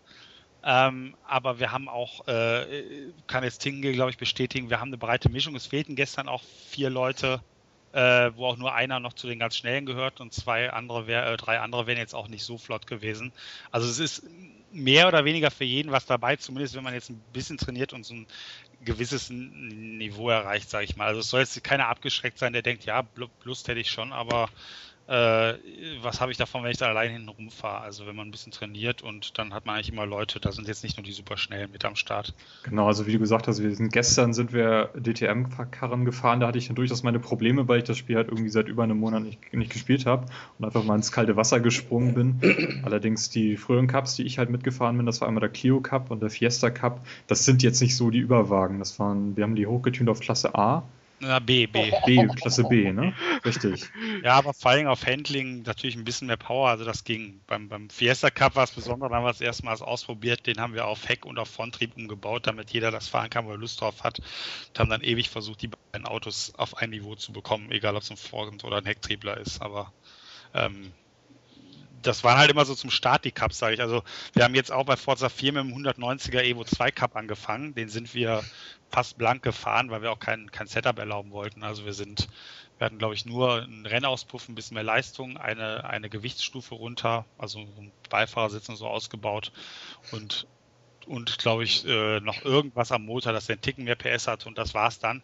Und, und äh, ja, weil so, weil so langsame Autos in Anführungsstrichen halt einfach im Normalfall für die breite Masse einfacher zu fahren sind. Und dann geht es auch enger zu. Also beim DTM Cup hast du es ja selber gemerkt, da waren es dann gestern, glaube ich, auch teilweise äh, ja in der Rundenzeit dann auch sechs, sieben Sekunden jetzt zwischen den, zwischen, glaube ich, den, den Top-Zeiten und den hinteren Zeiten. Auf jeden so. Fall, ja. Also ich bin auch einmal überrundet worden. Also ja, genau, in Barcelona, da habe ich die, jetzt weiß ich noch, ja. Mhm. Wie viele Runden fahrt ihr dann so? Also wir machen das jetzt im Moment so, dass es, das steht auch alles auf der ersten Seite so das ist, erschlägt einen erstmal ein bisschen, da habe ich so die Regeln verfasst, aber wir machen es im Moment so, dass wir, wir treffen uns halt vor 8 Uhr, dann fahren wir ab äh, 8 Uhr eine Qualifikation. Das ist auf jeder Strecke außer der Nordschleife und Le Mans, da müssen wir uns noch was ausdenken, sind das fünf Runden. Das heißt, man stehenden Start, wir machen die Autos auf durchsichtig, damit man, ich weiß nicht, jemand, der jetzt nicht so ein Forza drin ist, dem sagt das nicht, damit man kein Ausrufezeichen bekommt und die Runde hin ist, wenn man ja. im Windschatten ist. Ähm, also wir fahren mit durchsichtigen Autos, starten im 6-Sekunden-Rhythmus äh, nacheinander und dann hat jeder quasi vier fliegende Runde Quali zu fahren. Und danach fahren wir rund, ich gucke jetzt mal selber, damit ich kein Mist erzähle, weil äh, rund 35 Minuten, glaube ich, das, äh, das Sprintrennen. Das fahren wir nach, dann nach der Reihenfolge des Qualis, oder der Quali. Und dann fahren wir, ähm, fahren wir rund 55 Minuten das Hauptrennen. Das wird dann in der umgekehrten Punktereihenfolge, die bis dahin erzielt wurde, gestartet, beziehungsweise nach Möglichkeiten der umgekehrten Reihenfolge des, des Sprintrennens. Das heißt, wenn ich jetzt das Sprintrennen gewinne, dann äh, starte ich äh, im Hauptrennen auf dem letzten Platz und der, der letzte war Start auf dem ersten Platz und äh, um einfach so ein bisschen mehr Action reinzubringen und für die Leute, die jetzt nicht so schnell sind, dass sie nicht direkt nach zwei Kurven wieder zu dritt dann, sage ich mal, um den letzten Platz fahren zum Beispiel, sondern ähm, ja, dann auch miteinander okay. kämpfen können. Alles klar. Ja, ziemlich cool fand ich auch, äh, als wir uns damals den Fiesta halt ausgesucht hatten als Auto, gab es auch lange Diskussionen drüber, ähm, dass halt einer sich dann um die Bemalung gekümmert hat, so, so, so, eine Referenzbemalung erstellt hat, dann gezeigt hatte, welche Flächen halt mit welcher Farbe oder, oder, welche Farben halt gewählt werden müssen von jedem Spieler, hat jeder eine Startnummer bekommen, hat dann, sodass das halt wirklich ein schön einheitliches ja, Auftreten war. Fand ich ziemlich cool. Sah ziemlich geil aus. Ja, da hat er sich richtig Mühe gegeben. Er hat mhm. quasi ein Design gemacht und dann gesagt, hier wirklich so Bilder, so Erklärbilder gemacht mit vier verschiedenen Flächen und zu jeder Fläche konnte sich dann ein Spieler eine, Haupt-, eine Grundfarbe und halt noch was aussuchen und eine Nummer und dann hat jeder Spieler seinen Wagen, der vom Prinzip her das gleiche Design hat, aber mit seinen Farben bekommen. Das war wirklich eine super Sache.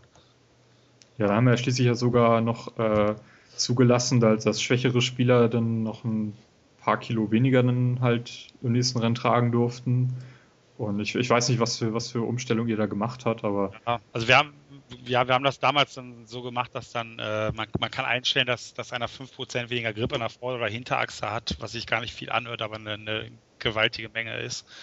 Äh, oder halt 5% weniger Leistung. Und dann haben die, die vorderen drei, wenn die unter den letzten und den Top 5 im letzten Rennen waren, die haben dann halt äh, 5% weniger Grip bekommen an der Vorderachse oder so war das. Ähm, jetzt haben wir es halt so gemacht, das war auch mit großem Abstand bisher äh, der aufwendigste Cup in der Vorbereitung. Wir haben alle GT2 und auch GT3 Autos, die es in Forza gibt, also äh, die, die äh, Rennklassen GT2, GT3 genommen ähm, und haben halt äh, versucht, diese Autos so aufzubauen, dass sie nach Möglichkeit beim Cup, der über 15 Rennen geht, zwar jeder mal seine Stärken und Schwächen hat, aber gleich schnell sind. Und dafür bin ich halt jetzt ein paar, also viele andere auch, die mir geholfen haben, aber ich denke mal rund 15.000 bis 20.000 Testkilometer gefahren mit den Wagen. Ähm, auf drei Referenzstrecken, unter anderem Road America als Highspeed-Strecke. Ähm, Infineon, weil es halt eine sehr hubelige Strecke ist. Ähm, übrigens eine sehr schöne Strecke, dass die neu reingekommen ist, wo wir vorhin dabei waren. Also tolle Strecke. Ähm, ja. Und zu Kuba als der enge Strecke, wo man halt viel Traktion braucht und haben halt versucht, dass man quasi zusammen auf allen drei Strecken die Zeit nicht mehr als zwei Zehntel auseinander geht zwischen allen Autos. Und haben dann immer wieder da was eingebaut, da was ausgebaut, dann doch eine Reifenbreite weniger hier und dort und dann noch beachten, dass man die Autos nicht tunen kann. Der eine mit Tuning vielleicht eine Sekunde findet der, und der andere Wagen nur eine halbe Sekunde noch drin hat. Und äh, das war sehr, sehr aufwendig. Jetzt haben wir aber so einen Cup. Es gibt auch ein paar Autos, die haben es nicht geschafft. Die sind zwar in der Auswahl drin, da habe ich aber dann auch ganz klar den Leuten abgeraten und gesagt, mehr kann ich nicht reinbauen, wie zum Beispiel der Mercedes SLS oder der Audi, äh, ach nee, der, äh, der, der BMW Z4 GT, weil das halt beides GT3-Autos sind und es geht nicht mehr rein und die sind meiner Meinung nach nicht ganz konkurrenzfähig. Aber wir haben eine schöne Auswahl an Autos, und alles und äh, mit denen fahren wir jetzt halt das Rennen, haben jetzt zwei Renntage hinter uns von 15. Ähm, selbst wenn jetzt noch jemand einsteigen möchte mit dem, sage ich mal, der was äh, mit dem Ziel, dass er wirklich gewinnen möchte und sich sagt, hm, jetzt haben sie schon zwei Rennen. Wir haben auch drei Streichergebnisse, wo drei die drei schlechtesten Renntage komplett gestrichen werden, weil ja nicht jeder immer kann oder auch mal jemanden Disconnect hat oder solche Geschichten.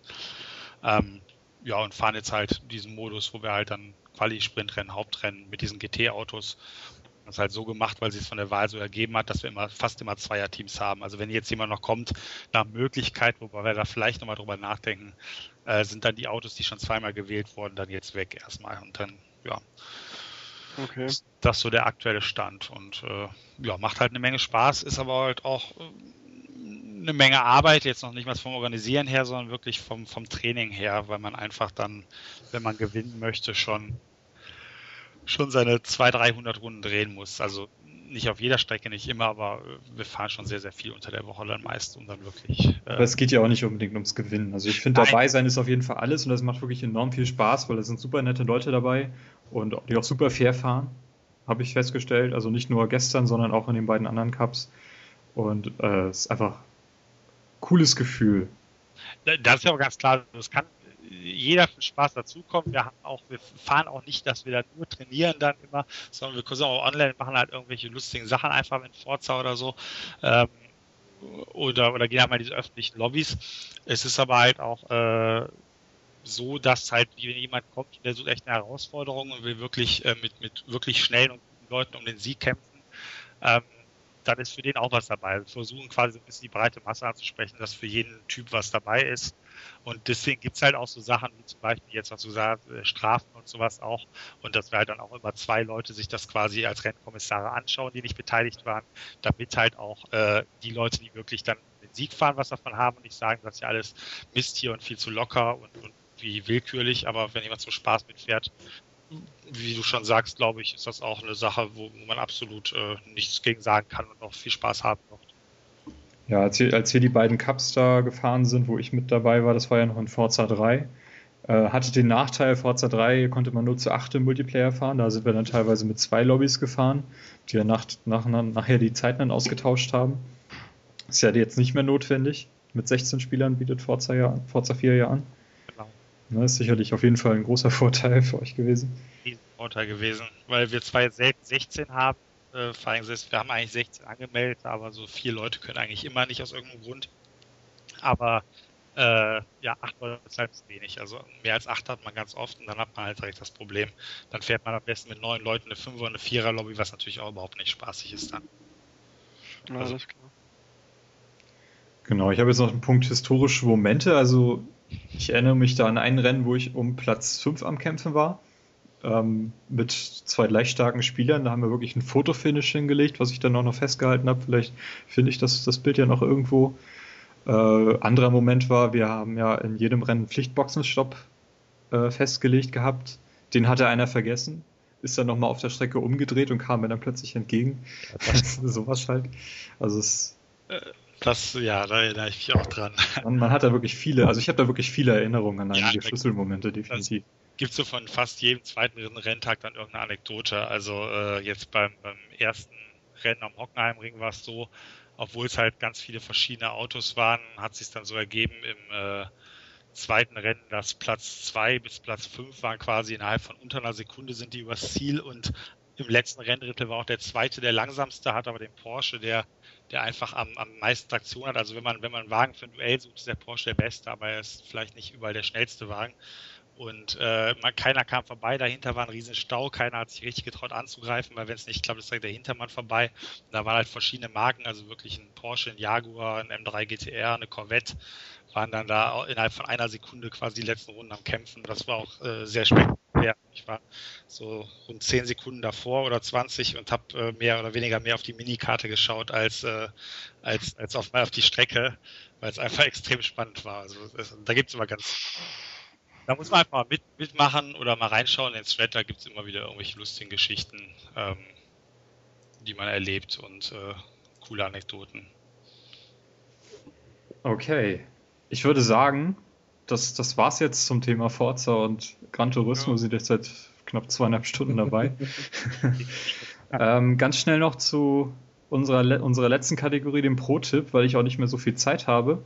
Ähm, hat da, glaube ich, jeder was sich rausgesucht, was er irgendwie unseren Hörern empfehlen kann. Carsten, möchtest du anfangen? Ja, kann ich mal machen. Kriege ich auch wieder etwas Redezeit. Yeah, ähm, ich habe mir die Seite ähm, QWERTY.com mal äh, rausgesucht. Also Q-W-E-R-T-E-E.com. Genau. Ähm, da gibt es T-Shirts und zwar jeden Tag Neues ähm, für 10 Euro. Und zwar sind das T-Shirts, ja, Game-Style, Film-Style, irgendwie besonders künstlerisch wertvolle. Ich habe mir da jetzt letztens so ein Spider-Man-T-Shirt geholt, wo sich der, also dieser Spider-Man-Charakter quasi aus, aus verschiedenfarbigen Spinnen zusammensetzt. Sind, sieht halt ziemlich, äh, sind halt immer ziemlich coole Motive. Ähm, und so ein T-Shirt ist halt, das läuft halt immer 24 Stunden für 10 Euro, dann läuft es am nächsten Tag nochmal, also ja, nochmal 24 Stunden für 12 Euro. Ähm, und dann ist das Design erstmal weg. Also das heißt, man kann immer nur die tagesaktuellen T-Shirts bestellen. Ähm, die Firma, die das verkauft, die sitzt in Irland, glaube ich. Ähm, ich habe mir da jetzt ein T-Shirt bisher bestellt. Versand ging recht fix. Also die, die geben zwar an 5 bis 20 Werktage nach Europa, aber bei mir war es nach dem Erhalt der, das T-Shirt wurde versendet, E-Mail am nächsten Tag schon da. Ähm, ja, mir gefällt die Seite allein durch die, durch diese echt cool gemachten Designs. Ja, ich habe da mal durchgeklickt. Also man kann auch für Designs voten, die dann irgendwie mal wieder aktuell werden sollen. Einige T-Shirts kamen mir auch bekannt vor, die ich irgendwo schon mal gesehen habe, aber es sind auf jeden Fall sehr coole Designs und Ideen dabei. Coole genau. Seite. Hört sich interessant an. Ja, habe ich auch gerade mal drauf geguckt. Das aktuelle wäre jetzt nichts, aber mal gucken. ja, wenn man so auf Previous Tees guckt, da, da sind schon echt coole Designs noch mit bei. Ja. Ja, Johannes, was hast du? Ja, ich habe äh, mir als Pro-Tab, vielleicht für die Leute, die eher PC spielen, die hier zuhören, die, die Logitech äh, G500 Maus ausgesucht, die ich mir gekauft habe für, ich glaube, äh, zwischen 30 und 40 Euro, nachdem vor ein paar Monaten meine alte Maus äh, nach sechs Jahren an Kabelbruch verstorben war. Und ähm, die finde ich in dahingehend gut, dass die nicht so teuer ist eigentlich.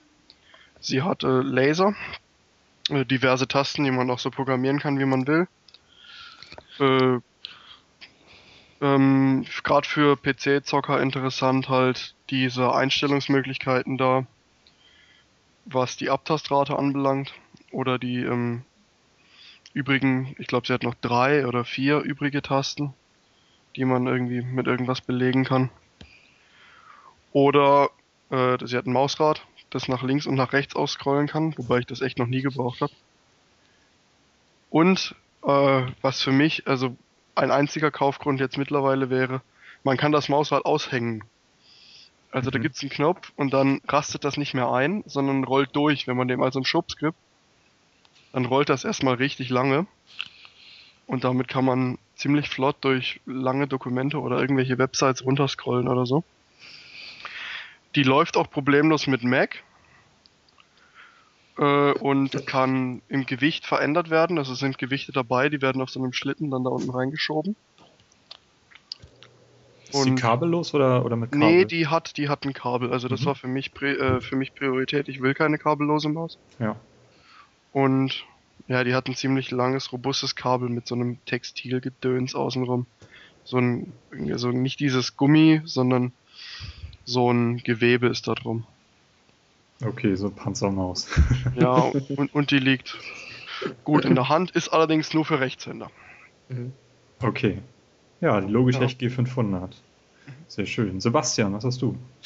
Ähm, ich wollte eigentlich zuerst das äh, GT2-Lenkrad, beziehungsweise allgemein die Fanatec-Lenkräder eigentlich für jeden, der egal wo, auf welchem System fährt, äh, ja, anpreisen. Ähm, haben wir aber ja vorhin schon abgehakt, daher äh, habe ich mir überlegt, Inside Sim Racing TV ist eine Seite, also jeder, der sich, egal ob PC oder Konsolen, irgendwie mit dem, äh, mit dem Thema Sim Racing beschäftigt und da, da Lust drauf hat oder irgendwas über Hardware wissen möchte, da wird alles getestet. Äh, der ist auf der Seite auf jeden Fall richtig. Also ähm, da geht's ja, ist eigentlich egal was. Also da gab es auch äh, Gran Turismo gegen Forza 4 Vergleiche und das ist auch so eine Seite, wenn die halt einen Test über Gran Turismo über Forza bringen, der kommt dann nicht irgendwie eine Woche bevor das Spiel kommt oder eine Woche danach, sondern der Gran Turismo Test kam irgendwie zehn Monate nach Gran Turismo, weil die es ausführlich getestet haben. Ähm, was auf der einen Seite vielleicht nicht so viel bringt, wenn man dann so lange wartet, sich zu kaufen, aber man kriegt halt echt wirklich fundierte und äh, super gemachte Berichte über alle möglichen Sachen. Das ist einfach, also Inside Sim Racing TV, also komplett zusammengeschrieben.tv. Ähm, ja, das ist mein Tipp. Sehr schön. Da habe ich auch schon mal die eine oder andere äh, Präsentation gesehen. Also das sind ja mehr so, so quasi Zusammenschnitte. So eine, quasi so eine Fernsehsendung. Ja, die bringen auf YouTube ja. halt wöchentlich so, so neue, eine neue Sendung quasi raus auch. Und ähm, ja, sind auch lustige Typen, ein bisschen freakig, fast zumindest der eine, aber es ist äh, auf jeden Fall ganz lustig zu sehen, vor allem auch informativ und auf der Seite selber gibt es halt auch alles Mögliche und, und auch, wenn man sich ein Lenkrad kaufen möchte oder so, so ein Playseat, da gibt es ja verschiedene Hersteller, dann gibt es da auch alle möglichen Tipps und äh, es gibt ja nahezu endlich viele Dinge, sag ich mal, rund um Sim Racing, was man sich kaufen kann, gerade wenn man am PC fährt. Ja, sehr schön. InsideSimRacing.tv. Ich habe für euch einen anderen Podcast und zwar ist das der Top Score Podcast äh, das ist ein englischer Podcast vom Minnesota Public Radio. Ähm, wird von Emily Reese gehostet. Ähm, dieser Radiosender ist eigentlich ein klassischer Radiosender. Äh, dieser Topscore Podcast ist allerdings eine Sendung, die sich ausschließlich um Videospielermusik beschäftigt. Äh, läuft seit letztem Jahr und Emily hat äh, seitdem schon Assassin's Creed-Reihe hat sie sich angeschaut. Mass Effect war vor gar nicht so langer Zeit dran. Ähm, es gab eine Doppelfolge zu Halo, wo sie sich dann den Martin O'Donnell eingeladen hat, der da die Musik von Bungie gemacht hat. Ähm, jede Folge ist mit, mit sehr vielen Musikeinspielern äh, auf jeden Fall äußerst hörenswert gemacht. Und da es eben um klassisches Radio geht und sie halt immer die Komponisten dabei hat, oder zumindest dabei zu haben versucht, ähm, fragt sie sie dann auch mal, wo sie sich inspirieren lassen, äh, warum sie keine Filmmusik machen oder wo sie halt herkommen mit ihrer Musik. Äh, was ich auch nicht wusste, ist, dass zum Beispiel der, der Komponist von, von Resistance äh, ein Deutscher war, der irgendwie in Hamburg, äh, aus Hamburg kommt. Mm, es kommt zweiwöchentlich bis monatlich eine neue Folge raus, die meistens irgendwie so eine halbe Stunde lang ist und ist einer der, der schönsten Podcasts äh, aus der Videospielszene, die, die ich bisher so entdeckt habe. Also unbedingt anhören, wenigstens mal reinhören. Das ist ein ganz, ganz schöner Podcast. Ja, die neueste Folge, glaube ich, über, über Skyrim. Und es gab auch schon eine, eine Live-Episode, wo sie dann mit Zuhörern, wo der Komponist äh, von Assassin's Creed war, glaube ich, äh, vor Zuhörern gespielt hat und die dann auch Fragen stellen konnten. Das war wieder eine äußerst interessante Episode. Das hört sich gut an. Hm? Auf jeden mhm. Fall. Ja. ja. Ist, ist, wie gesagt auf Englisch, aber kann man trotzdem gerne mal reinhören, falls man das Englisch schon mächtig ist. Ja, das macht kein Problem. ja, dann war es das für heute nach jo. ungefähr drei Stunden oder so. ähm, ich bedanke mich, dass ihr dabei gewesen seid. Johannes. Gerne Sebastian. wieder. Ja. Hat sehr viel Spaß sehr gemacht, auf jeden Fall. Und ja, mir auch, auf jeden Fall. Also wenn ich ein bisschen zu viel geredet habe, äh, dann sei das zu entschuldigen. Wenn ich erstmal manchmal im Redeschwall drin bin, dann komme oh, ich da schnell wieder das raus. Das kann einem Podcast nur gut tun, du. ja, nächste Folge werden wir dann, wie die letzte Folge schon angekündigt, über Halo reden definitiv diesmal auch. Wir haben auch schon da irgendwie uns einen Gast in der Hinterhand. Ähm, also fleißig Halo spielen, Comedy Wolft. Und äh, vielleicht haben wir euch beide auch nochmal zu Gast, wenn ihr nochmal Lust habt in Zukunft. Sehr gerne. Und ansonsten würde ich sagen, bis zum nächsten Mal. Ja, Tschüss. bis, bis zum nächsten Mal. Ciao.